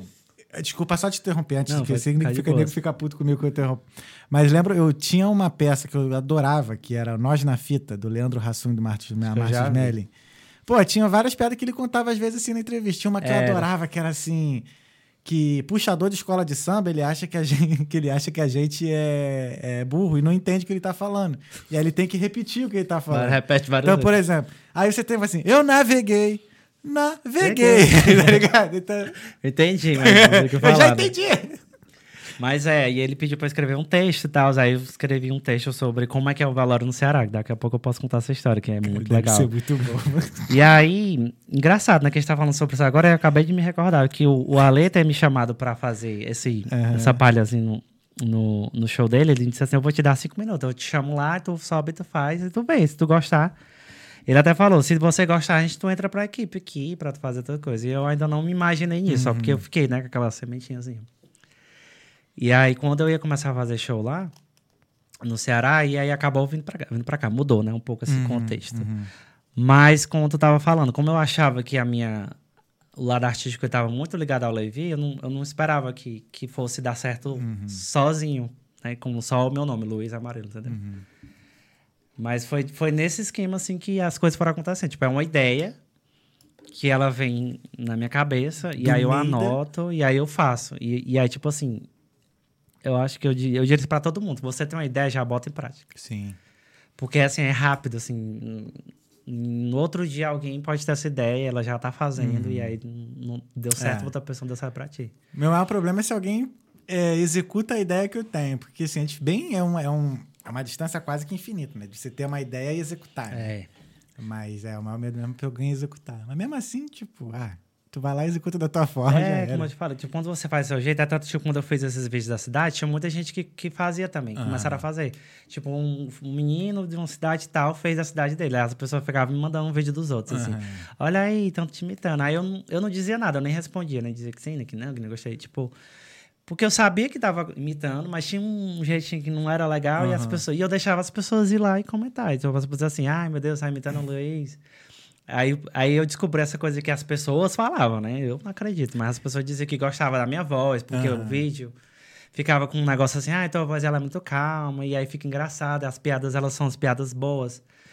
É, não tem palavrão, não tem apelação. E aí, desde a época que eu apresentava show com o Levi, a gente não falava um palavrão. É, ele falou que Nosso tipo, show, muitas entendeu? famílias iam no show de vocês. É, né? tipo, tinha muito humorista lá que os pais iam e, e, e deixava os filhos e voltava pra buscar, né? Tipo, nossos pais ficavam pra assistir junto Irado. porque achavam interessante, Isso era entendeu? muito bom, isso foi muito bom. Principalmente o show infantil e tal.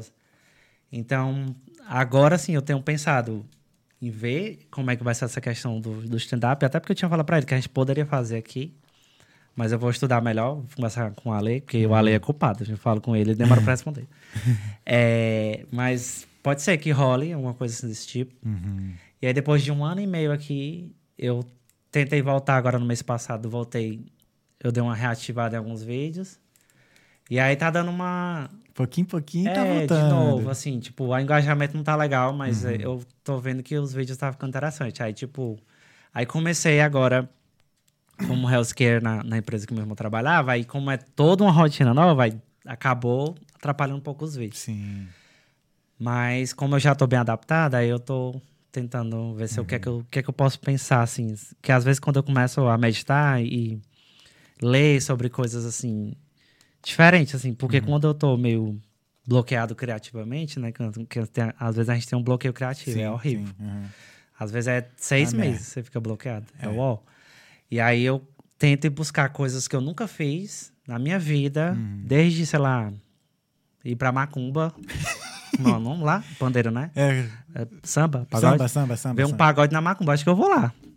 Porque, tipo, aquilo ali desperta uma coisa Pode nova na crer. minha mente, entendeu? Pode crer. Ou mudar o corte, esse, esse corte que eu tenho ali, não, não usava esse corte. Aliás, eu fui no samba na Macumba esse. Eu posso falar, eu posso falar Macumba porque a dona do, do samba lá é nossa amiga. Tá liberado, tá Tá liberado. liberado, a gente pode falar. Aham. E aí foi mó engraçado, porque a- o centro é lá é aqui em Glasnevin, é pertinho lá de casa, né? E aí eu falei com o Bruno, né, que é o marido da, da Regina. Aí eu falei assim, cara, quando eu vi Glasnevin, isso aí é até uma piada do Nós na Fita. Aham. Eu falei, cara, quando eu vi Glasnevin eu pensei que, que era muito longe, né? Porque tu sabe, né, que centro bom é centro longe, É, né? tem que ser longeão, né? Eu descobri isso aqui, lendo livros, né? Uhum. Sobre é, neurociência, sobre é, identidade visual e, e inteligência emocional, tarará. Aí eu comecei a ler um monte de livro, livro, livro, livro, livro, livro. E aí eu fui vendo essas coisas. Aí eu descobri que quando você sai da sua zona de conforto, desde que sejam coisas simples, assim, uma coisa que você nunca fez na sua vida. Aí você faz aquela coisa, você tem uma experiência nova no seu cérebro ali. E aí dali desperta outras coisas. Aí a sua criatividade volta. Aí eu fiz várias coisas diferentes aqui, né? Uma delas foi começar a trabalhar em coisas que eu nunca tinha trabalhado. Aí mudei Sim. corte, aí fui viajar sozinho, que eu nunca tinha viajado na minha vida inteira, eu sempre viajei com alguém. Aí, tipo, aí fui pra Escócia, eu fui sozinho. Nossa, a melhor experiência que eu tive É na minha bom, vida. É é muito bom, é doido. bom. Tem muita gente que faz isso direto, né? Uhum. Aí agora eu viciei. Saí sozinho, até aqui mesmo, tipo, na sua cidade, você vai, ah, eu vou sair sozinho. Teu irmão não fica bolado, não? Ele, ele- ele nem sai de casa, ele é preguiçoso. Ele, o negócio dele é casa, casa, casa, casa, quer estar em casa. Ou então, tipo assim, por exemplo, quando, eu, quando eu, eu vou sair pra alguma balada, alguma coisa, um pub, e ah, eu chamo fulano, chamo, ah, tô de folga, não tô. Aí nunca consigo juntar ninguém, né? Porque aqui todo mundo trabalha muito. né? Sim, sim. Ah, vou sozinho. Chego lá no pub, sei lá, dá uma hora e já tô com sete pessoas desconhecidas, aleatórias. Então são experiências Sim. que você vai experimentando. Sei lá, você nunca jogou bola na vida, vai jogar. Mas Sim, sim. E nesses empregos que você passou, você não chegou a, ver ainda nada cômico pra você fazer? Tipo, nada engraçado? Cara, Sei lá, no café. Pô, deve ter várias situações aqui aconteceu, tipo assim, tipo, a minha, o que eu mais struggling, né, que eu sofri aqui no começo foi o, o, o sotaque, né? Pô, pô, eu falo inglês desde os meus 17 anos. Mas o inglês que eu estudei foi o inglês americano, né? Sim. E aí você chega aqui na Irlanda com esse sotaque que é uó. William. Porque, porque você sabe que se você chegar, se um irlandês ele for, sei lá, nos Estados Unidos, o, o americano vai falar assim, nossa, você fala inglês tão bem. que eles acham, eles, é, mas inglês é a minha primeira língua, né? Uhum. É porque é eu acho estranho. Só, só que hoje eu já tô acostumado, É, assim. Leva um tempinho. Depois que você acostuma, Não, você... hoje É. bota aí os. Pelo menos aqui de Dublin, né? Porque assim, eu não tive muito contato. Não sei que em Cork é bem difícil, Tem, tudo assim. tem. Mas é, eu- eu- o que eu entendi é que sotaque é você tem que estar num lugar, você tem que morar naquele exatamente. lugar. E, e a gente morou um tempo em Londres também, um tempo, acho que seis meses. E no começo também foi horrível, mas aí depois. Você não conseguiu entender o boa boa deles? É, né? boa boa. What you doing? Eu tinha uma. Eu tinha uma... A gente aprende quando você vai morar um tempo, você aprende. Tem uma coisa, it's Tuesday. É, Tuesday. yeah. It's Tuesday. Quando você vai. Quando a gente. Eu tinha uma host mother, né? Que a naquela época, o intercâmbio, a gente fez intercâmbio lá. A gente. Era assim. Você ia pra casa dessa família, e aí a casa era muito parecida com a sua, tinha a mesma quantidade de filhos, você tinha cachorro também, era tudo igual. Entendeu? E se você quisesse, se não quisesse, poderia ser diferente.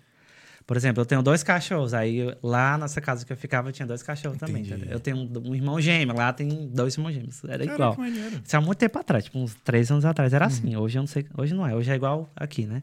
É de estudo, tarará. Sim. Aí eu tinha uma hostmada que aí eu chegava e, e aí ela falava. É, como é que foi como é que foi a aula não sei o quê e eles ficavam interagindo aí te chamava pra fazer churrasco levava pra igreja essas coisas assim né?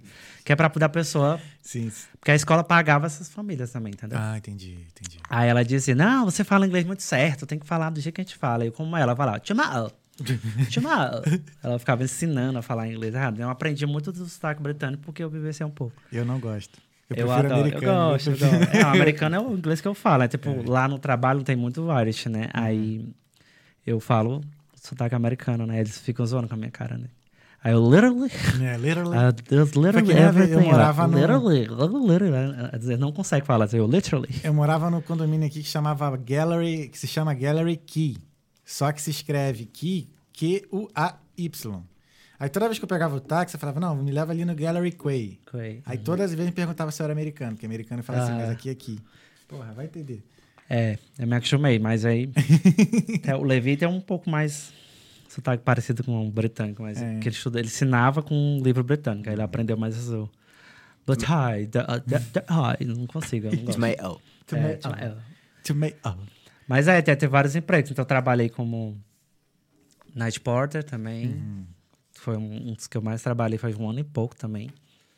Aí eu vi de tudo, né? Porque eu trabalhei com a homeless accommodation, né? Então, imagina, né? Eita, isso, é, isso é mais sinistrinho, né? Nossa, mas se bem que a que eu trabalhava era bem organizadinha, mas também a gente foi organizando, botando moral, sabe? Mas já teve. Já teve irlandês que tentou jogar, disse que eu jogasse na minha cara, sabe? Essas coisas assim do tipo. Aconteceu. Jogar o quê na sua cara? Ácido, porque, tipo assim. É, você tem que botar moral. E eu então fazia night shift. Aí eu chegava Uhum. de 8 às 8 da manhã. E às vezes ele chegava lá, uma da manhã, bebaço, assim, querendo lavar roupa na laundry, que já tava fechado, entendeu? Sim. E aí a gente dava warning quando ele chegava fazendo baderna e tudo. Uhum. Aí teve um lá que ficou muito puto comigo, que eu dei um warning nele, eu não sabia que era o terceiro. Depois de- do terceiro, eles são expulsos, né? Caralho. Aí vão pra outro. Cara, eu cheguei no outro dia, esse cara revoltado, assim, que tinha três carros da guarda, assim, expulsando ele. Eu não queria sair de lá, assim, ah, eu vou matar ele, foi ele que me deu ônibus, não sei o que. Só que não foi culpa minha, assim, né? Porque ele já tinha levado outro ônibus. Nunca mais vi esse cara. Aí fui aprendendo a não ter medo, né? Porque você vê que é igual, igual cachorro que late e não morde, né? Ah, Claro que você viu aí, né? O que eles fizeram ali só, só fizeram porque era muita gente, né? Sim, Foi sim. muita gente assim, mas é, eles sempre vê... fazem, eles agem assim aqui em grupo. É. É, eu passei agora, com- quando eu, antes de eu vir pra cá, passou tipo uns seis assim. E aí eu, eu percebo que ele só revida se você fala de volta. Se você ficar calado, passar na sua assim, Hum. eles não falam mais nada, Mas não. mexeram contigo? Não, hoje não, mas tipo, no trem já teve um que já mexeu, mas Uhum. eu já, eu não, eu não fico calado, não. Assim, Não. tipo, no trem já teve um cara que tentou pegar minha bike assim, é molecão, né? Uhum. Ah, quanto foi a sua bicicleta, sei o quê. E eu calado, calado. Aí ele pegou na bicicleta, aí eu se dando, touch my bike. aí eu fiz assim nele, assim, não. Não, não pega na bike, nem fala comigo. Aí ele, pô, cara, eu só tô conversando. Aí eu, fuck off, vai embora, sai daqui. E aí, no trem, né, às vezes tem um segurança e tal. assim. Foi, eu acho, a única vez que aconteceu uma coisa assim mais parecida, assim, com esses moleques chatos. E também que eu passava de bike no, no Grand Canyon, que é ali no D12 ali e tal. Aí sempre, no, no verão, eles ficavam todos lá tomando banho. Sim. Aí eles jogam pedra, só essa pedrinha pequenininha, sabe? Uhum. Só que são coisas que a gente tem que relevar. Tipo, todo mundo tá passando ali estão jogando pedra em todo mundo, não é só em você, entendeu?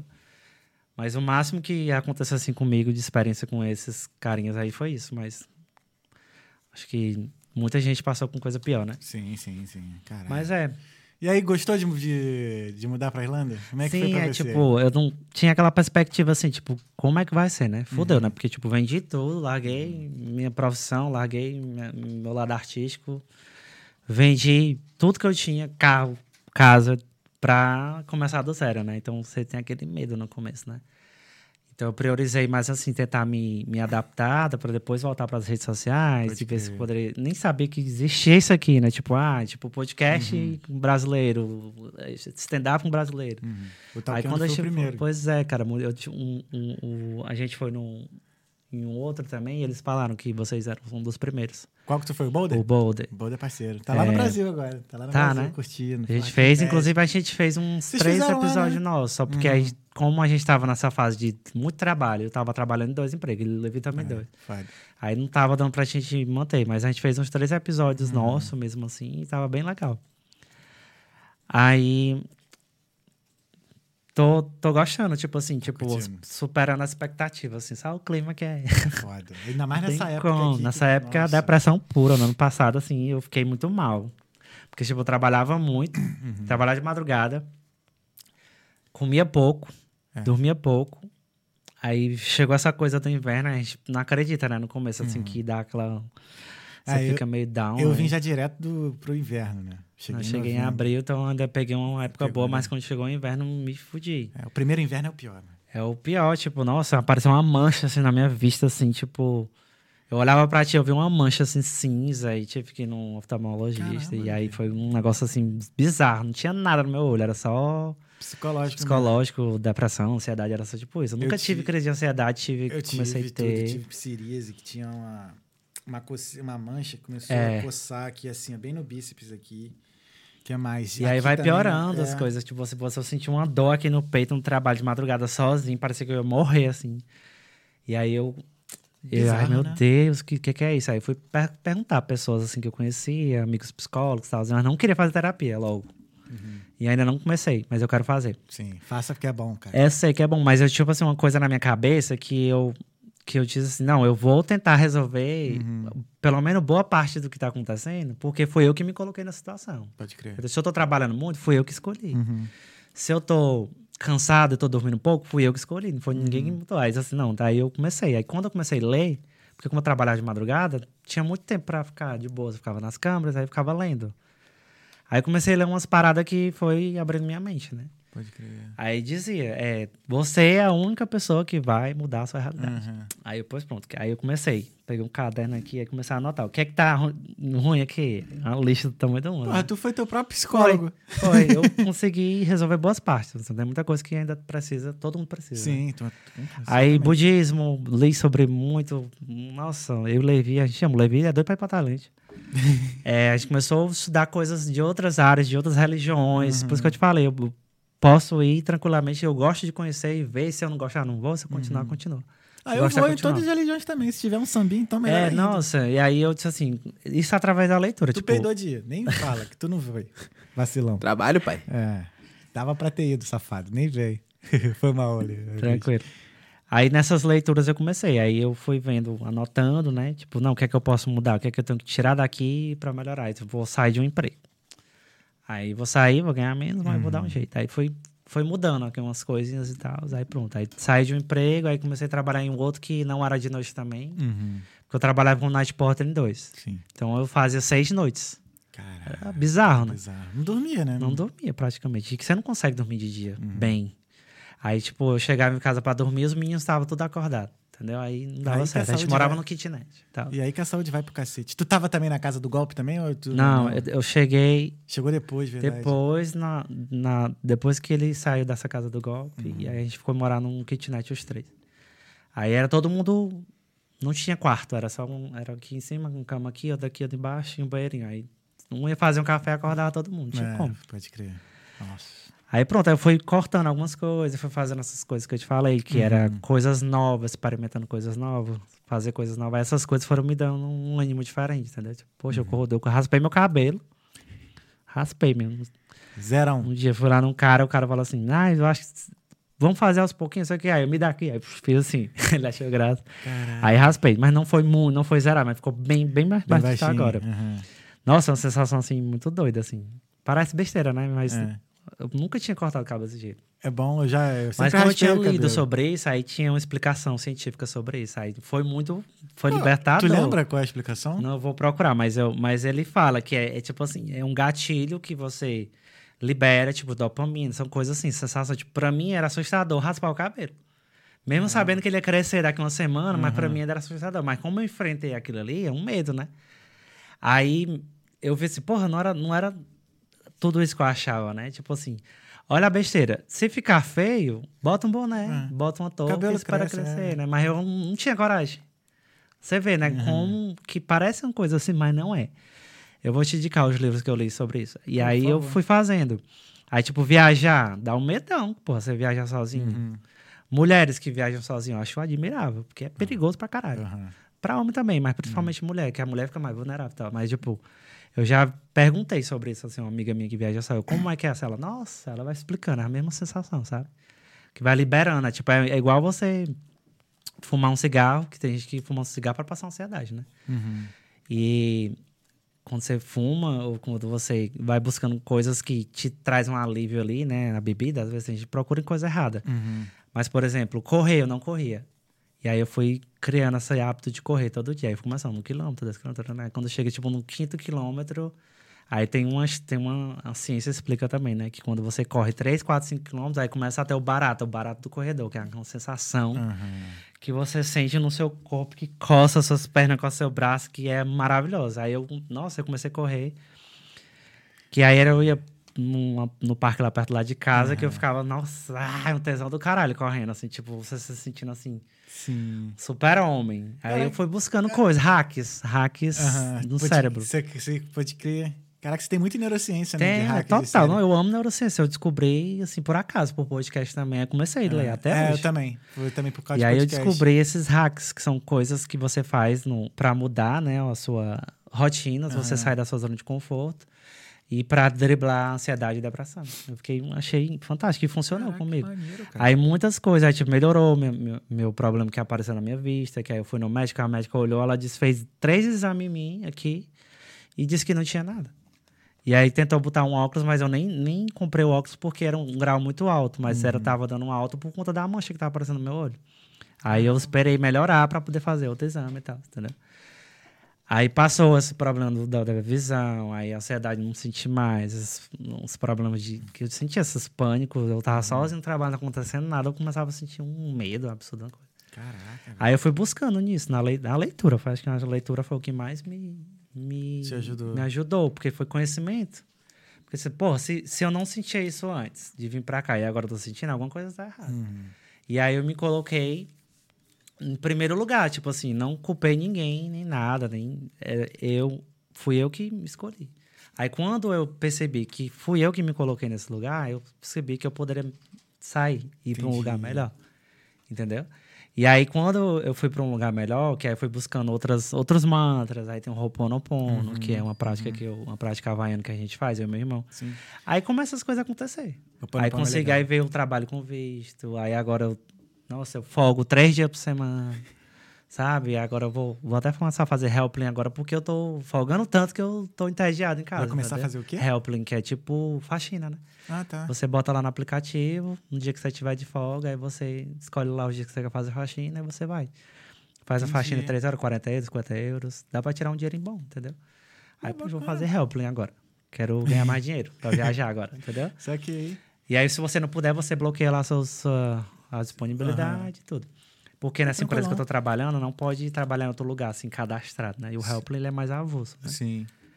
E foi isso. Aí, mas eu tô pensando em fazer terapia, porque aí eu já tô ouvindo o lado de quem faz, que aí as pessoas falam que é libertador, que é muito bom. Uhum. Cara, foi muito tal. bom. O que me fez, o que me fez começar na terapia foi eu tava sofrendo por coisas que eu Como é que eu vou explicar isso? Porque foi muito assim, não é que nem que do nada.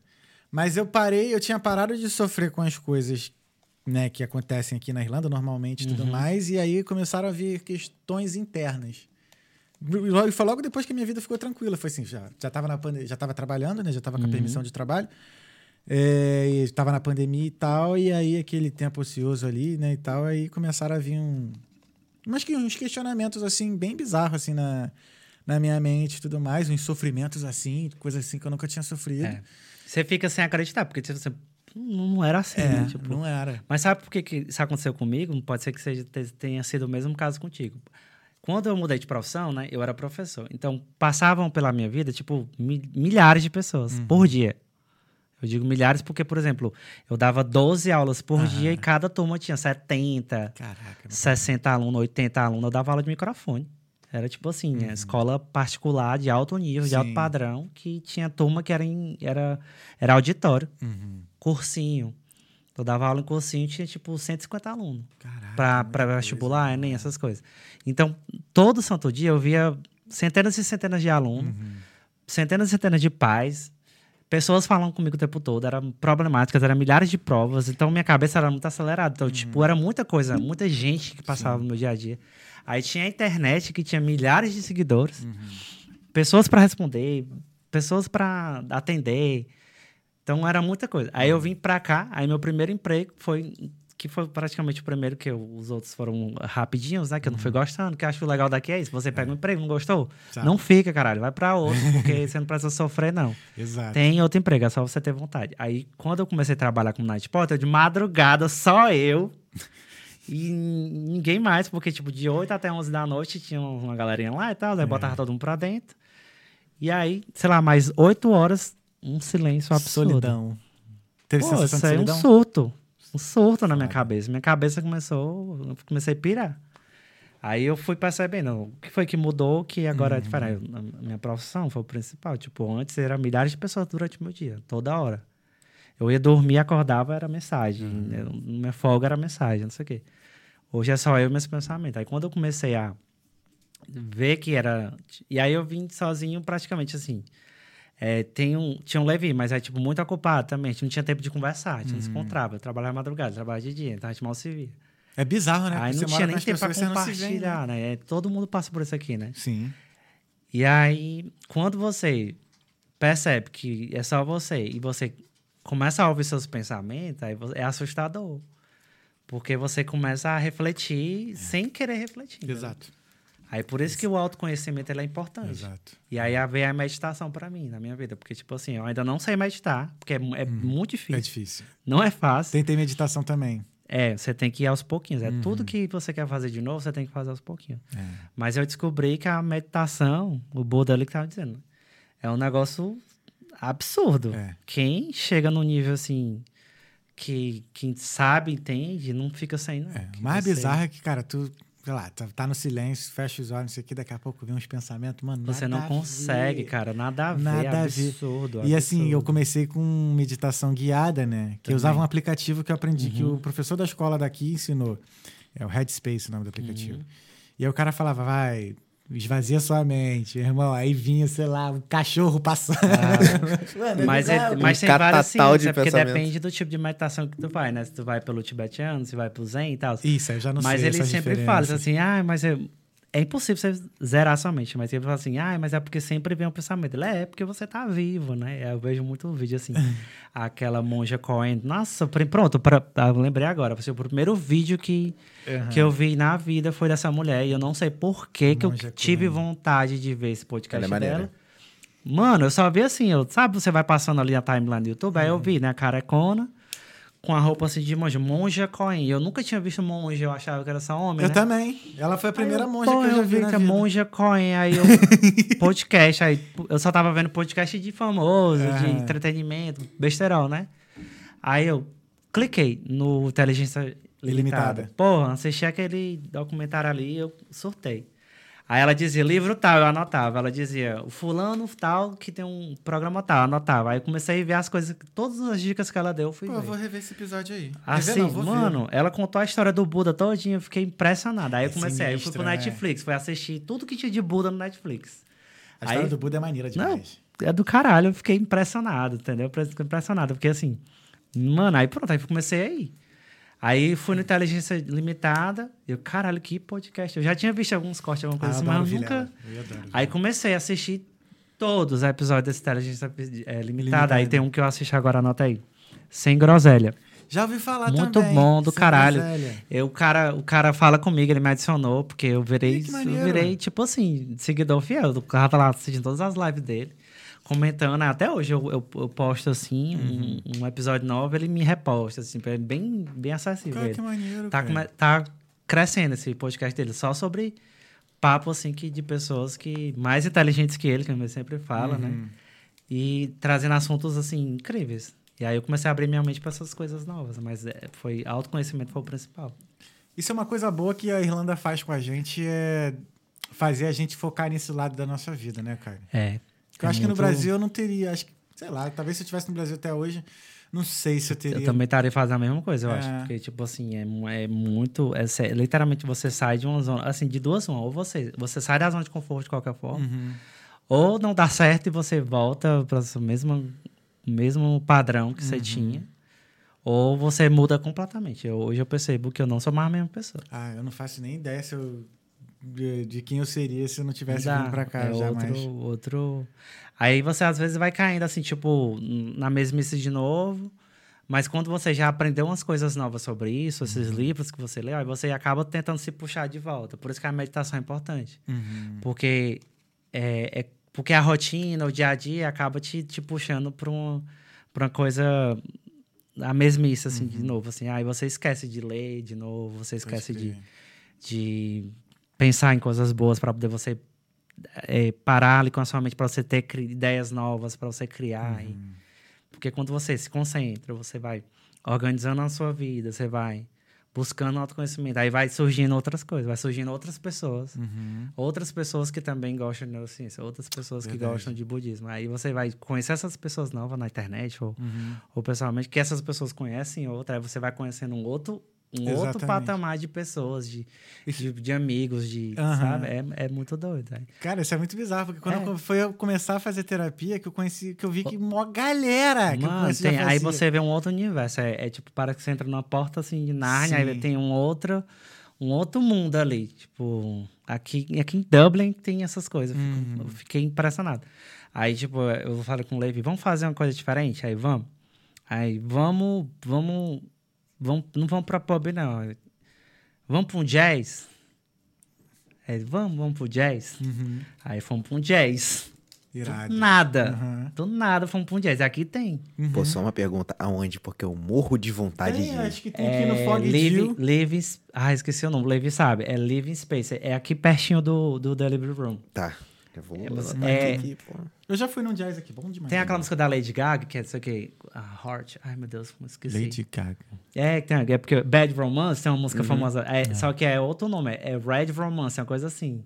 Black Romance, é uma coisa assim. Mas eu vou lembrar o te mando. Uhum. Caraca, irado. É porque eu me lembrei quando eu cheguei lá, e caralho, a música da Lady Gaga. Ele, não, é diferente, é Bad Romance, mas é uma coisa assim, mas é pertinho do Living Room. A gente foi pra esse jazz. Cara, a gente chegou nesse jazz sem saber o que que lá. Não sabia o estilo, né? Um, um instrumento. Aí tinha uns caras lá com muitos instrumentos e tal. E tinha uma negona, assim, sentada, assim, cabelãozão lindona. Assim, uma mulher linda, assim. Tava toda arrumada. Só que ela tava sentada aqui com o marido dela, um carecão. E uma galera, assim, bem alternativa de um lado. E a gente aqui conversando, ó. Só que a gente não, não pode conversar no jazz. A gente vai aprendendo, né? Quando você chegar aí, uma pessoa faz assim... E aí eu... Ei, galera, eu acho que não pode conversar, não. Aí quando todo mundo ficar calado... Nossa, E aí tão começou. É, bom. legal que você vai entendendo Sim. assim, né? Aí começa os instrumentos, você tem que apreciar os caras lá. E começa um só na bateria, e outro com trompone, não sei o quê. Aham. E aí começa a tocar o jazzão lá. Tá, tará. E essa mulher faz assim, ó. Tá, e aí só instrumental. E a gente tomando lá nossa bebidinha, tava só pegando uma viagem, assim, Uhum. sabe? E tudo vermelho, só na luz vermelha e tal. Ó, quero E ir. aí essa mulher começou, se levantou do nada, do nada o microfone na mão dessa mulher. E ela começa a cantar. Aquelas coisas assim, mano, coisa que você só vê na televisão. Aham. Uma voz assim que você. Ficou todo mundo assim, ó. A mulher cantando jazz, assim, do caralho, assim, tipo, ah, Muito foda. que experiência, assim, incrível, assim, sabe, assim. Aí pronto, agora nós viciada. Aí toda semana a gente vai pro jazz, a gente faz uma Pô, coisa então assim diferente. também, Vamos pro jazz. ir. Bora, bora. maneiro. É muito legal. Tipo, então aqui em Dublin tem, tem, tem Sim. essas. Como é que chama? Esses universos. Sim. Aí a gente foi descobrir que, aquela, que essa pessoa do jazz lá, desse, desse específico, toda terça-feira eles, é um, eles são um grupo de amigos que se junta pra ensaiar, Ah, irado. cantar. E aí, quem quiser chegar aqui é um pub, que, que é um bar, entra e coisa, mas tem uma turminha fixa deles ali, sabe? Sim. O que eu fui. O que eu. Uma, o que eu não conhecia, mas eu fui aqui em Dublin foi Ska. Que é tipo um reggae. Uhum. O reggae rápido. também, a gente foi pro reggae. é bom. Aí. E aí foi nesse Fog Deal que eu te falei, que é aqui, na, aqui no Temple Bar. E aí foi até engraçado que nesse dia chegaram, tinha uns malucos lá que estavam, acho que pancadão. Aí começaram, começou uma confusão, uma briga generalizada. Depois a, a música voltou. Mas é muito. Mas tem muito assim, mesmo pub pequeno, os caras botam Tem uma um banda lá. E, universo, um e universo. assim, aí tu acha que é jovem que vai, que vai curtir? Não, tu vê os coroa mesmo, Tem, cabeça branca. todo- coroa, todo mundo. É muito, legal. É, muito coroa. Aí descobri um clube do livro, porque como eu comecei a ler, Uhum. eu já lia muito quando eu morava é, no Ceará, mas aí teve um tempo que eu parei e voltei a ler agora. Aí comprei um Kindle, que é mais prático e tal, Uhum. e aí comecei a ler. Aí tem um aplicativo aí que você vai descobrindo onde é que tem os clubes do livro. Aí você vai, tem um. Tem, é tipo uma livrariazinha que tem pub, tem tudo. Como é que funciona o Clube do Livro, cara? Aí é tipo assim, você vai entrando pelo aplicativo, ou então você, quando você descobre onde tem um clube, aí você vai lá e faz um cadastro, tipo assim, ah, eu quero, eu quero, é, eu quero fazer parte do clube, aí você entra. Aí toda semana tem um livro específico que a, que a galera tá lendo. Aí, vo- aí você leva o livro e aí você tem tantos dias para ler o livro. Aí vocês se encontram uma vez por semana para poder discutir o livro. É muito legal. Aí fica todo irado. mundo sentado assim, um sentado no chão. Aí cada um lê um capítulo, ou não lê, ou só fala. E aí começa. Aí você tem uma discussão ali enriquecedora sobre aquele assunto. Irado, cara. Aí tem clubes de livro que é só sobre ficção, tem clube do livro que é mais sobre coisas mais científicas, aí vai dependendo. Aí se for um livro que você não tá afim de ler, você não vai. Mas sempre tem gente lá lendo, é muito legal. Muito doido. Que irado. Ah, mas tanta coisa É. aqui que a gente não sabe. É, né, cara, aí eu descobri que aqui em Dublin tem tudo, assim, tem Uhum. esses universos, assim. Aí eu tô experimentando um pouquinho de cada. Cara, É que, muito massa. que maneiro. Teve algum que tu já. Algum desses grupos assim que você foi que você mais gostou, que você vê que você continua indo e que você não vai parar mais? Deixa eu ver. Eu, eu, do, do clube eu só fui uma vez, mas aí eu, eu vou tentar, por conta que eu ainda tava trabalhando muito, eu quero Uhum. Pode ver se eu consigo mais. Deixa eu ver. É, o reggae a gente vai direto. É o, Brasi é o reggae brasileiro É, ou o é o brasileiro. Brazilian reggae? Eu tô pra ir lá há mó tempão, É. que eu não vou, mano. É isso, eu acho que, tipo, sair sozinho é uma coisa Aham. que eu tenho feito muito, assim, que, que sempre termina um É. rolê aleatório com pessoas. Eu aprendi, pra sair sozinho, assim, pra night, assim, balada, sei lá, eu vou muito pra. Eu ia, né, no caso. Era pra Zuki, pra dançar. Uhum. Porque Eu nunca tentei dança, pode ser uma É. coisa que eu acho que eu lembro. Pô, e olha que eu já fiz isso na Alemanha, na Inglaterra. O que mais? Acho que nas. Não, na Espanha não.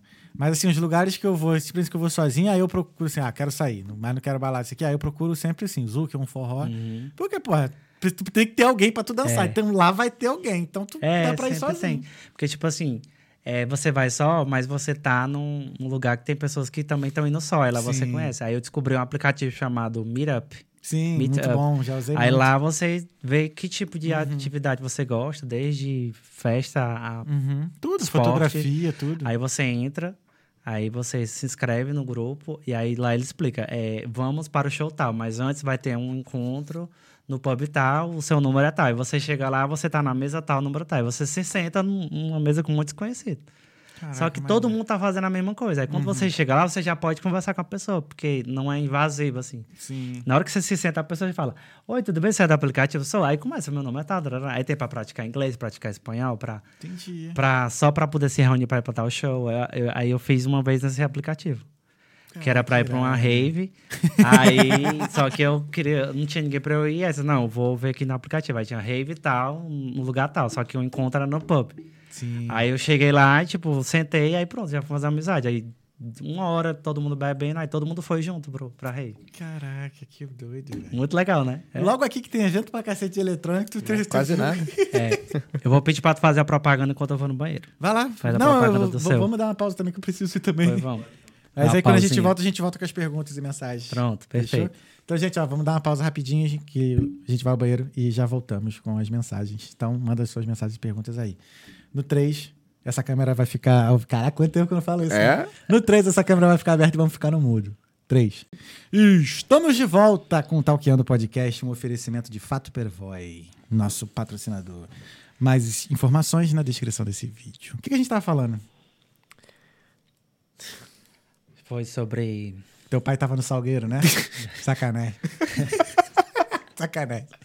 Foi o que a gente tava falando? Sobre fazer coisas novas pra pra Fazer você coisas novas, abrir sua verdade. mente e sair da sua. Exato.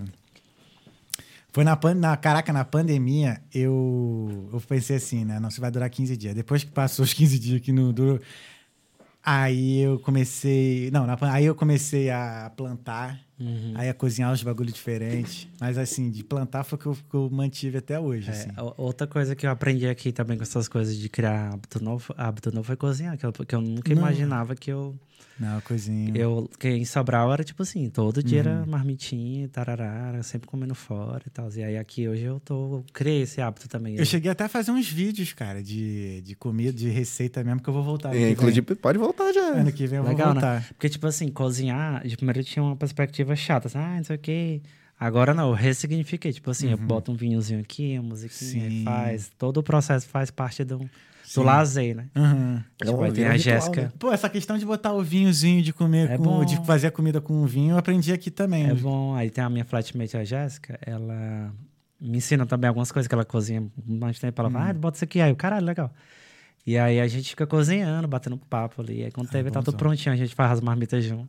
Ah, Aí faz legal. a semana, tem marmita pra semana toda. Eu aí- tenho que fazer a minha. Quando eu faço marmita, eu faço logo 16. Aí É, fico umas né? três semanas É. sem fazer marmita. Aí agora eu já tô na parte dos doces, aí tô fazendo, sei lá, fazendo bolo, não sei É. o quê. Você vai. Caraca, irado. Tudo você vai. Bolo aí, hein? Bolo, cara, bolo é. Não sei se é meu forno, mas bolo.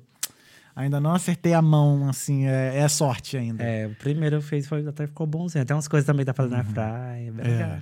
É isso. A cozinhar é, cozinhar é fogo, né? Tu começa a cozinhar, tu vai cozinhando, daqui a pouco tu quer comprar panela, tu quer É. comprar as paradas, tu quer, já quer ter um Faca, coisa, melhor, um faca. afiador de faca pra poder. um negócio pra cortar as verduras mais rápido. Até panela tu quer ganhar de presente, É. Teus presentes é amor. Porque aí você vai. Quanto mais prático for, né? Sim. Pra você fazer tudo mais rápido, melhor, né? Você. Faz sentido. Luiz, vamos ver as mensagens? Vamos. Vamos ver. Tem mensagem, né, Pupilo? Opa, tem mensagem, tem. Deixa eu ver aqui. Mande sua mensagem se tiver mensagem pra mandar pro Luiz. Amarilo Luiz. Tchutchuruchu, cadê? Talqueando. Talqueando. Temos algumas mensagens aqui. Ah, por tuas viagens. Uma pro nosso parceiro Irã lá de Portugal. Estados Unidos de Sobral. Ah, é o. Irã, o Irã também é de Ceará? Agora eu não lembro. E- Ele fala macho também. Quem fala macho? Macho, é Ceará, né? macho, macho. Caraca, agora me pegou. pô. Que pecado, velho. Não sei onde é que. Eu esqueci de onde o Irã é. Mas ele é nordestino, óbvio. Eu acho que ele é de Ceará, mano. É, ele falou isso porque É. Sobral é conhecido como os Estados Unidos do, do Ceará, porque lá antigamente tinha aqueles ônibus escolares que tem nos Estados Unidos amarelo idênticos, não tinha vários, tinha uma frota lá. Ah, entendi. Sério? Era, de vários ônibus amarelos. Mas, Só que eu mas não será morava lá na época. Mas será que foi ônibus. porque teve uma base americana aqui no Brasil que foi lá no Nordeste? Será que foi lá? Não lembro. Eu, eu lembro que eh, Sobral era famoso por causa desses ônibus, que era igual, Uhum. tinha escuro e tudo assim. E aí as pessoas diziam que todo Sobral- sobralense só queria falar inglês. E era mesmo, Entendi. tipo, muitos cursos de inglês, tudo. Aí ficou famoso. Mas antes de eu morar lá, já não tinha mais. Quando eu cheguei em Sobral, já não tinha mais esses ônibus. Só Entendi. tinha um. E aí eu não lembro, não tenho muita recordação, mas a pessoa não fala de United States of Sobral. Que irado, cara. É. Aí ele segue aqui, o Irã. É... Sobral foi onde a teoria da, relati- da rela- relatividade de Einstein foi comprovada. Sim, foi. Foi lá. Tem Foi uma lá mesmo? estátua lá, tem a estátua dele tudo. Foi lá que ele que ele Ué, mostra essa estátua aí. tem. é, Que isso, tem, cara? cara. Eu tenho foto lá também. Com Einstein? Sim, tem uma estátua dele assim. Ele tá assim. Caraca, bem no- bem na, beira, na, na margem esquerda, né? Que é muito famosa. Lá todo mundo sai pra passear, caminhar. Mano, agora quando lá. for no Ceará tem que é ir a em Sobral. do adianta. Renato Aragão. Renato Aragão nasceu lá também. Tá aí, ó. Foi aí que ele pensou aí na teoria. Que maneiro, Sobral é famoso por várias... É famosa por várias coisas. Por várias... Caraca, ali. Tem muito humorista bom também lá. Ah, lá é, o Irã até botou aqui, ó. Ceará é a terra do humor, né? Do humor. Na Fortaleza, principalmente, né? Se for pra Uhum. Fortaleza... É o, é o cearense, ele é gaiato. Cara, o cearense ele é, gaiato engraçado por, ser. natureza, É, porque o cearense ele é engraçado por ser cearense. Nasceu no Ceará já é engraçado. entendeu? O jeito de falar, Uhum. tipo... é, a- os- as gírias, as- se você seguir as páginas de, de humor, assim, Uhum. do Ceará, é muito engraçado, assim. É um, é um povo feliz, assim, é um povo engraçado, assim. Todo, não tem tempo ruim pra cearense, não. Tipo, é um sol do caralho e a gente tá tomando café, entendeu? Tipo, na calçada. Tipo assim, ah, então só, hoje tá 40 graus, a gente vai tomar café. É, cara, Ceará, é muito. É bom demais, eu gosto. eu amo. Aí, ó, o Lê Viajando, seu irmãozito aqui, ó, de Sobral City para o mundo. É. Ah, moleque. Aí o, o Irã consegue aqui, ó. Querida mamãe, querido papai, no dia da criança eu quero um sapato. É a música do, do Papel Pio da, da, da- que eu te falei, que era um comercial da, Ah, tá. da sapataria, que era muito famosa. Querida mamãe, querido papai, no dia da criança eu quero um sapato Papel Pio. É muito famosa. E a gente era patrocinado pela Papel Pio, né? Pra mim, Caraca, que maneiro. É, dinheirinho. Papepi. Papel Pio, na Casa Pio. Aí tem aqui, ó, o Emerson Tomazini. A cidade onde morava era no Planalto da Borborema. Um abraço. Não, não, eu nem conheço. É. E aí a Jéssica na Irlanda. E olha, olha ele maravilhoso. Jéssica. A Jéssica, ela é tua housemate? É a minha- Ah, tá, tá, que tipo- maneiro. Beijo, Jéssica. Tamo junto. Ô, Luiz, acabaram as mensagens aqui. Tem mais, tem, tem pergunta aí, Pipilinho? Não, tem só uma informação que a gente tinha prometido aí no início do episódio, mas acabei não falando, que foi da população lá de São Benedito. Ah, Ah, sim. É de 48.354 habitantes. Então, porque na minha cabeça era 20 e pouco, mas era não- 10 anos atrás, né? Caraca. Muita gente. Porque tá crescendo muito na cidade, né? Então, hoje, hoje tem universidade, né? Uhum. Tem- tem- assim, tipo, Sobral tem uma universidade Vale Estadual do Caraú, e aí, aí tem, tipo, um anexo dessa universidade na Serra, na cidade Entendi. pequena, para poder dar acesso à, à população que não quer mudar de cidade. Uhum. entendeu? Então, a galera se forma lá mesmo, sabe? É bem interessante. Núcleo de artes, tá bem. Rapaz, quero ir pro de Ceará, tudo. mano. Ceará. Tu já foi no Ceará? Não. Eu fui, o mais próximo do Ceará que eu fui foi no Piauí. É. Eu não cheguei aí no Ceará. É boa a viagem, a praia que tem lá? Não é, conheço essa praia. É, é Fortaleza? Não sei agora. Mano, eu sou horrível em geografia. Agora, é, Piauí também é maravilhoso. Acho- Eu acho que o Piauí é muito, é muito cara do Ceará também. assim, É muito parecido o sotaque. É diferente, claro. Mas, dizem, mas que lá é faz uma- 50, é, a- dizem que o lá faz povo 50 é- graus. cara. É, é, Na é sombra. Teresina. É, o pessoal fala que Teresina é mais quente que Sobral, né? Eu, eu só fui em uma cidade, achei no, no Piauí, mas eu achei parecido. Mas na capital o pessoal acha, dizem que é muito quente, que é Teresina. Não, é, negócio é. Mas eu acho a cultura muito parecida, assim. É tanto que tem... São Benedito, que é a minha cidade, tava tendo uma, uma guerra lá entre governo para que a São Benedito fosse, fizesse parte do Piauí. Mas aí não... Graças a Deus não deu certo, porque o pessoal não queria, né? Que é meio estranho, né? Tipo, do nada você é do outro estado, assim, tipo... Não é- Ah, São Benedito. Dá uma- bota aí a Praça do Índio, São Benedito. Praça do Índio. Ela... Ixi, todo mundo tira foto nos peitos da Índia. É famosa essa Índia. Tu tá escrevendo onde? Du? Aqui no- na outra. Ah, São Benedito. A igreja mata aí, a Praça do Índio. A gente brincava demais nessa praça aí, viu? Que maneiro. Tá ligado? Aí tá aqui a Índia que todo mundo. Bata a mão no peito Menino. dela. Um menino adorava. Cadê ela? Não, tá, acho, não sei. Tem a bicha da bundona, tem uma índiazona que todo mundo brincava, tirava foto nessa Índia. Que é os primeiros habitantes, né, de São Benedito, da serra toda, nossa, é a serra toda. Sim. Era, foram os cara, índios, que né? maneiro, mano. Os índios foram os primeiros a chegar, São Benedito. Aí Tianguá é outra cidade, aí tem várias. Tianguá, São Benedito, Ah, Bajará. Aí- Serra é. Aí tem o Bajara, que é que tem o Parque Nacional, Uhum. que é incrível, que você desce de bondinho e tudo. Serra da Ibiapaba. Tá ali, ó. Aí você tem parapente, escalada, tem tudo. Ah, isso que eu vi aqui, ó. Pra... Que eu ia perguntar, pô, deve ter várias trilhas tem, maneiríssimas, tem muita né? coisa. Tipo, em Ubajara tem, um, tem uma trilha que você desce, tem sete cachoeiras na descida dessa trilha. Caraca, incrível. Aí você vai.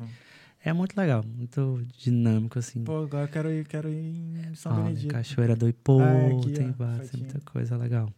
Cara, muito maneiro, Luiz. É. Muito maneiro mesmo. Luiz, teve alguma pergunta que eu não fiz que você gostaria de ter respondido? Ai, Deus, é difícil essa pergunta, né? Não sei, acho que, acho que deu tudo certo. Acho que é isso. Cara, Luiz Amarilo, o que é a vida? Que é a vida, né? Cara, você perguntou são coisas que não, não- que, eu, que não que poderia ter perguntado, né? É, que eu acho que o Levi falou sobre isso, né? Que, sobre a profissão né, de healthcare, que é bem recente na. na É, a gente nem falou comigo. disso, é verdade. É, mas tem pouquinho tempo, né? Tem três meses que eu comecei. Mas aí tu perguntou, né? O que é, que é a vida, né? E aí eu comecei a refletir sobre isso quando eu comecei a trabalhar com os idosos, né?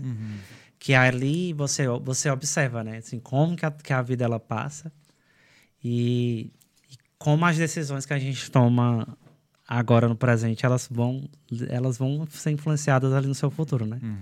Seja você tem coisa que a gente não tem controle, né? Na questão de doença, coisa assim do tipo. Mas muita coisa você pode ser evitada, né? Assim, as suas decisões de coisas que você viveu. E aí, quando você vê ali os idosos de diversas formas, que tem demências, que tem doenças, que tem uns que tem um paliativo e tudo, aí você observa assim, nossa, é, eu não quero terminar a minha vida ali, né? Deitar na cama, tendo que depender de uma pessoa para me banhar, para me limpar, para me alimentar. E aí, quando você fala sobre isso, né? Você pergunta assim, o que que é a vida, né? Tipo, a vida é uma descoberta. É, é você buscar cada dia mais um sentido. Porque no final das contas não tem sentido nenhum, ninguém sabe o que a gente está fazendo, o que, é que vai acontecer depois que a gente sair daqui, se a gente está aqui só na passagem. Mas por enquanto, quando a gente está aqui, é descobrir e, e viver intensamente, sabe? Eu acho que aqui eu consegui descobrir é, que a gente pode sempre buscar um, um- um, motivo para viver e, e gostar de estar vivo, sabe? Assim, de, e de que a nossa vida ela, ela é feita de temporadas. Eu descobri aqui isso na Irlanda também. E aí, quando eu fui olhando para trás, várias fases de coisas que eu passei com meu irmão, com outras pessoas que, que passaram pela minha vida, eu descobri que realmente a gente vive temporadas. É igual uma série. Tipo, hoje minha vida tá nessa temporada aqui, eu tô vivendo isso aqui. Mas pode ser que mude. E se mudar, eu tô disposto a abrir e abrir meu coração para receber. Não tenho mais medo do novo. Que Que agora, agora, se tiver aqui para outro país, eu vou. Se eu voltar pro Brasil, talvez eu volte. E vivenciar o novo, acho que não tem medo. Acho que não tem que ter medo do novo. E, é, mas também, às vezes as pessoas falam assim, ah, sair da zona de conforto. Às vezes você pode viver a sua vida inteira na, naquilo ali e ser bem feliz com aquilo ali também. Mas eu descobri que o novo, ele sempre vai trazer essa chama de novo, vai acendendo. E a vida, ela vai ter altos e baixos. E você tem que saber quando você tá lá embaixo e como que você pode sair de lá, que você consegue. Exato. Acho que é isso. Bem Mano, difícil. Luiz, obrigado. Obrigado, cara. meu amigo. Foi muito maneiro. Adorei, adorei, adorei. Adorei. Agora, só mais uma pergunta minha. Como é. É, tu já falou já da questão do. Da, na, nessa respo- resposta da vida, tu já falou bastante como. Como você se sente lá na- trabalhando com, com, com os idosos, né, cara? Eu postei um, um stories agora. Um dia desse eu postei a mãozinha de um idoso assim tomando um suquinho, que eu tava alimentando ela. Aham. Aí eu vendo a mãozinha dela bem, né? Enrugadinha, os, os dedinhos assim, bem frágeis. Aí, então, assim, aí coloquei assim, nossa, eles são tão fofinhos, eles são muito bonitinhos, né? Porque cuidar de idoso é igual tá- cuidar de criança. É isso que eu ia falar. E eu dei aula pra criança a minha vida inteira. Então, tipo, eu, quando eu dava aula infantil 3, às vezes você tava dando aula aqui ensinando yellow red, ensinando as coisas, o menino tava fazendo cocô aqui. Aí você tem que ir lá e limpar também, ajudar, porque tem as professoras que ajudam, mas às vezes é tanto menino, é um menino com catarro aqui, com não sei o quê, gritando e mordendo, aí você também tem que ajudar. Então, cuidar de idoso é igual cuidar de criança, porque ele depende de você pra tudo, né? Você, eles são frágeis, você a maneira como você lidar com ele, que você abraça, que você vai ajudar a levantar da cadeira, que você vai falar com ele, que você vai acordar com ele, é tudo diferente, é tudo com muito cuidado. Às vezes fala assim, fulana, eles são monstros, entendeu? Então você vai aprendendo o que é delicadeza. Eu vou te fazer uma pergunta agora que eu fiz pro teu irmão, né? Vocês deram aula para crianças e também agora são, são trabalham Aham. com idosos. Como é que é? Porque assim, criança você vê crescendo, né? Uhum. Então você pode ter um momento da sua vida que você vai ver aquela pessoa de novo. E você vê ele agora, grande todo. E assim, agora você tá trabalhando com pessoas no final da que vida. estão né? morrendo. É, é bizarro. Eu já vi cinco já. Já morreram cinco já, desde que eu comecei. Em Tem três, meses. Cinco ou seis. O primeiro foi assustador. Pra mim foi assim, mas não foi assustador no sentido de ah, eu vi uma pessoa morta, né? Uhum. Tipo assim, porque eu não tinha contato, pouco contato, tinha chegado uma semana, então não, não teve um vínculo, um vínculo emocional. Uhum. Aí depois você vai se apegando a eles, aí fica pior ainda, porque Aham. você gosta de ter eles ali no seu dia a dia, às vezes é estressante, aí Uhum. tem dia que você, da sua cabeça, ela tá eu, principalmente os que têm demência, porque os que têm demência, eles têm um padrão que todo santo dia se repete a mesma coisa. E não vai mudar, por mais que você fale, ele vai fazer aquela mesma coisa todo santo dia. E aí você tem que entender que aquilo ali é uma condição que você tem que ter paciência o suficiente para entender que todo dia que você vai tirar aquela idosa da cama, ela vai gritar contigo, ela vai tentar te bater. Entendi. E aí você vai tentar fazer o máximo que você puder. Criar uma estratégia para que ela mude. Aí você vai vendo o padrão. Tem uma lá que todo dia ela fala: vou para casa? Tá na hora de ir para casa? E aí eu descobri que para ela não se irritar, eu tenho que dizer isso. Aí na hora que eu chego para trocar a fralda dela de manhã, aí eu digo: vamos, vamos trocar a fralda? Ela grita. Quando a gente terminar de trocar a fralda, aí você vai para casa. Aí ela para. Aí você vai descobrindo. Aí você fala sobre a morte, né?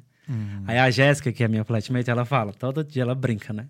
Ela, e aí, já fez o passe hoje? Porque, coincidentemente, eu já eu presenciei essas, quase todas essas mortes, né? Tipo assim, que a gente faz o comfort check de madrugada, né? Que às vezes eu faço shift de madrugada.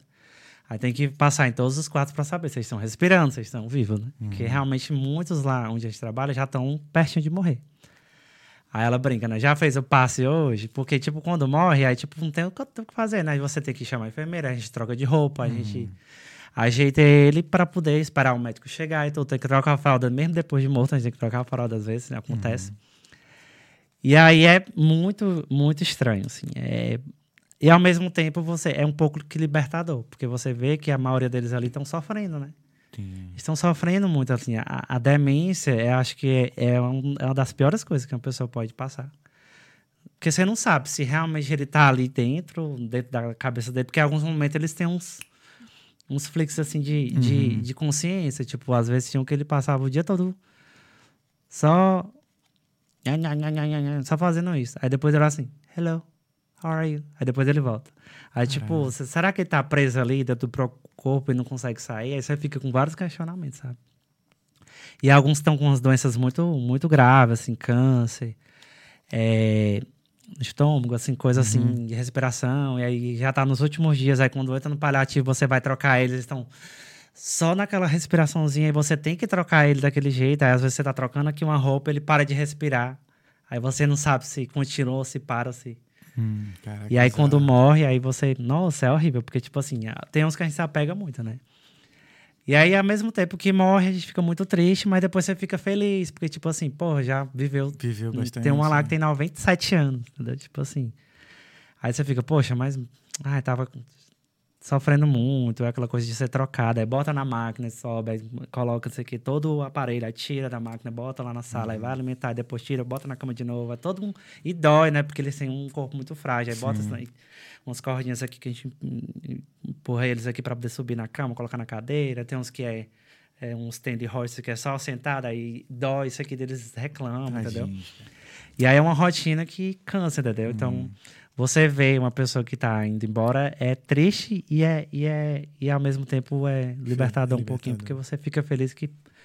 E a família vem, agradece, tipo, eles ficam muito felizes, assim, tipo assim. Que sabem, né, que os healthcares que estão lá, as pessoas que mais são Uhum. importantes na vida do, do- de um pai ou de um avô, né? Mas é bem, é bem. Te faz refletir muito. Ressi- Ressignificar a vida também, né? Aí é, tipo, aí por isso que eu tô pensando muito assim na minha própria vida, na vida dos meus, pais também, tipo Uhum. assim, tipo, de comer melhor, de começar a se alimentar melhor, de buscar fazer alguma atividade física. A gente é muito falho no dia a dia, né? Sim. Mas é isso. Cara. É uma profissão genuína, eu acho, assim, Sim, sim. genuína. Não é fácil, Aham. mas quem tem paciência, quem gosta de pessoas, de ser humano, é muito legal. Eu brinco muito com eles, eu adoro. Entendi. Então tu Aí eu gosta, né? aperto as bochechas dele, abraço. eles têm uns que são conscientes ainda. Aí enquanto eu tô trocando conversa, eles têm história pra contar. Nossa, é muito, muito. Tem, tem idoso lá que já tava na guerra, né? Segunda guerra, eles contam, aí tem as fotos. Aí tem uns que ainda sabem de tudo. Tem uma que tem 90, e 97. A Joyce, ela, ela é muito consciente. Só anda de cadeira de roda, mas o resto. Aí é aquela coisa, você tem que ter paciência. Uhum. Aí quando você vai trocar ela, ninguém quer trocar ela, só eu. Aí eu vou. Por quê? Porque ela quer conversar. Ela... Aí é uma hora pra você fazer ela. Aí eu vou. não- Eu tenho que ficar 12 horas lá. É, eu, tra- eu trabalho igual. Gente, eu tô lá na Joyce. Depois vocês vão lá me buscar. Não me deixa eu sair, não. Aí você faz amizade, é, é maravilhoso. Eles beijam a gente. Cara, isso é muito bom. É bom. Levi, eu, Levi, ai meu Deus. Luiz, irmão, obrigado, Prazerzão. cara. Foi muito bom te conhecer. E vamos ver se a gente traz os gêmeos agora, né? Vai ser Fazer- maneiro. Vamos fazer os stand-up. Fazer o gente- stand-up com os gêmeos aqui. Na próxima eu vou contar a história do velório. Eu vou deixar pro stand-up. Show. É isso. Pupilim? Valeu, irmão. Tamo junto. Valeu Obrigado. todo mundo que assistiu. Eu ia falar de novo, acredita? Agora tu quer me ferrar, Luiz. Valeu. Então é isso, gente. Ó, quero agradecer mais uma vez o nosso patrocinador, a Fato Pervoy. E quinta-feira a gente tá de volta. Ainda estamos sem convidado para quinta-feira, qualquer coisa a gente faz um danço do time mesmo. Se liga aí no, na Se liga programação. na, na programação no Instagram. Então é isso. Luiz, obrigado mais Valeu. uma vez. Deixa seu recado aqui para as pessoas te, né, se seguirem, falarem contigo, como é que vai. É isso aí, galera. Obrigado aí pela participação de vocês e a minha também aqui. É, me segue aí no, no Instagram, Amarelo Luiz. Eu tô com um projeto que eu vou lançar agora com aulas de inglês. Então, quem tiver com dificuldade, que eu sei que as escolas aqui, elas são é, muito boas, mas às vezes as pessoas com essa rotina do trabalho, porque às vezes a pessoa vem para estudar inglês, mas elas trabalham muito, acabam não tendo muito disposição para estudar. E aí, quem tiver com vontade de aprender mais rápido, com base na conversação, tem uma metodologia legal, eu vou lançar aí umas aulas particulares com turmas limitadas, então me acompanha, que aí eu vou estar divulgando para vocês. E aí é isso, vai acompanhando que eu tô aí na rede social e É isso aí. Acompanha o só mandar mensagem. Então tamo junto, gente. Valeu, muito obrigado. Muito obrigado a você que acompanhou até aqui. E é isso. Fé em Deus e nas crianças. Esse foi o Talkando Podcast. Até quinta-feira. Valeu.